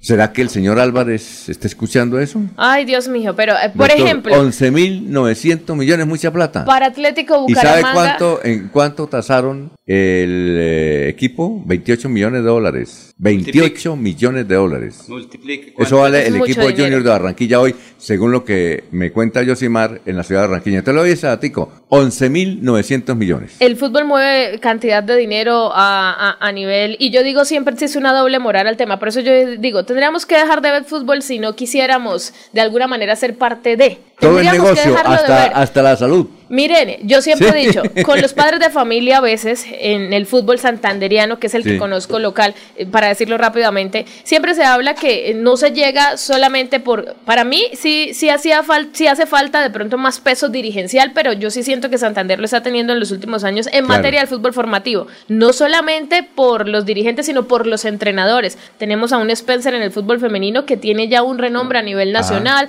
tenemos a varios directores técnicos del fútbol base que están teniendo gran protagonismo, entonces eso ha venido creciendo. ¿A qué voy yo? Por ejemplo, hablan de en más equipos, más, más plata. Yo digo, más equipos, hay más logística, porque son más partidos. Más equipos, el sonido debe estar en más partidos. Las son más transmisiones de fútbol que cada una tiene un, un precio de Sí, las claro. transmisiones por red. Entonces, todo es, es, es, es- encerrar y, y- y- de mirar que hoy día hay un trabajo. Ahora, el precio de la boleta, yo la verdad, desde que conozco, desde que yo asisto a la Marte, siempre se ha pagado entrada. Y ha ¿Y en, sido un precio, y en esta oportunidad cuánto vale? creo que 5 mil. Bueno, doctor Julio. Eh, Alfonso, eh, a propósito del- de, la- de los eh, audios que leyó eh, Freddy, el ingeniero Fernández nos envía la siguiente nota. Sí. Vale la pena notar que ni Fabiola, que en paz descanse, ni Fernández trabajaban en la EMAP, no hacían parte de los comités evaluadores de la EMAP. Los, entre comillas, famosos chat, curiosamente son transcripciones de conversaciones de dos personas que involucran dos nombres sin fundamento alguno. Cualquiera con mínimos conocimientos de contratación sabe que si una persona no hace parte del proceso licitatorio como miembro evaluador, puede tener injerencia alguna en el resultado. Ah, bueno, listo, Freddy. Eh, a ver, oiga, qué, qué pena con usted, Diego. ¿Alguna otra cosa más que usted? Eh, sí, Lo que claro, pasa es que no nos claro, salió el alcalde. claro que sí. Sí. Eh, mañana en el Café Cervantes nos Sí. vamos a reunir con don Giovanni Gabaza. Eh, va a ser una presentación del último libro que había dejado don Edmundo, que era la reseña del Club Campestre. Ajá. Entonces Giovanni va a presentar el libro hoy en la Casa del Libro. ¿Hoy o mañana? Eh, bueno, hoy en la Casa del Libro y mañana en el Café Cervantes. ¿A qué hora es? ¿A qué hora es? Eh, hoy a las 3 y mañana a las 4. Si están por ahí. Listo, Café los Cervantes, calle esperamos. 36 con 12, ¿no? Con 12, sí. Bueno, muchas gracias. Bueno. Bueno, la de irnos, Freddy. Don Alfonso, eh, darle las gracias a usted porque sé que ya la semana entrante entramos, usted entra a vacaciones, nosotros vamos a seguir aquí. Darle las gracias porque me permitió desde febrero de ¿Cómo? este ¿Es que año. se va a despedir, hermano? No, Se quiero darle, yendo. Se va quiero darle las vacaciones. ¿Ya lo quiero darle las gracias al jefe eh, en este último día que nos está acompañando. Ah, ya. Muchísimas gracias, de verdad, don Alfonso. Para mí ha sido muy importante estar acompañándolo aquí en este medio de opinión, medio periodístico. Darle las gracias porque me ha dado la oportunidad de lo que hago a través de las redes sociales, darle una formalidad y con el respeto, siempre lo he hecho, pero con la firmeza de la Claro. Mil gracias por esta oportunidad, don Oiga, Alfonso. espero que no lo nombren. A ver, la de irnos, doctor Julio. Alfonso, a propósito del traslado de Arturo Char de la cárcel de la Picota a Al una club- guarnición militar en Barranquilla militar. que queda a pocos metros de su casa, la actriz, cantante y activista política Connie Canelo ha escrito el siguiente correo o mensaje. Mientras no haya justicia para los de cuello blanco, nunca habrá paz. Esto es un acto delictivo. La de irnos, Maripet. Bueno, eh, informarles que este fin de semana, el domingo exactamente 17 de diciembre, iniciará la Copa de la Hermandad en el Playón Santander, una semana en donde varios equipos, dos internacionales de Venezuela y Argentina, estarán compitiendo en el reciente y nuevo estadio que tiene el municipio del Playón Santander. Y también me uno al agradecimiento de Freddy, porque pues en este 2023 eh, de verdad tuve la Espero. oportunidad de trabajar aquí con Don Alfonso y pues estoy muy agradecida también por eso. Perfecto, espero que no la nombre. A ver, eh, eh. Un trino de la periodista Diana Saray Giraldo, don Alfonso, ha escrito eh, a través de su cuenta de Twitter. Carlos Ramón González, director del DAPRE, le pidió a María del Socorro que renunciara al cargo de, super, eh, de la Superintendencia de Comercio, porque necesitaba recomponer los cargos políticamente. Le ofrecieron cargo diplomático, ella se negó, eso implicaba perder beneficios para su hijo con discapacidad. La irnos, Laurencio. Alfonso, recordar que hoy a las 3 de la tarde es la rueda de prensa del general Juvenal Díaz Mateos, gobernador entrante, y su equipo de Empalme. Se nos acabó el tiempo, muchas gracias. Adiós. Últimas noticias los despierta bien informados de lunes a viernes.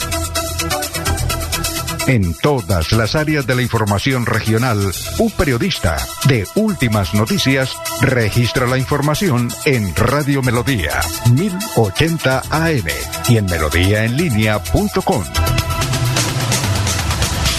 Director Alfonso Pineda Chaparro.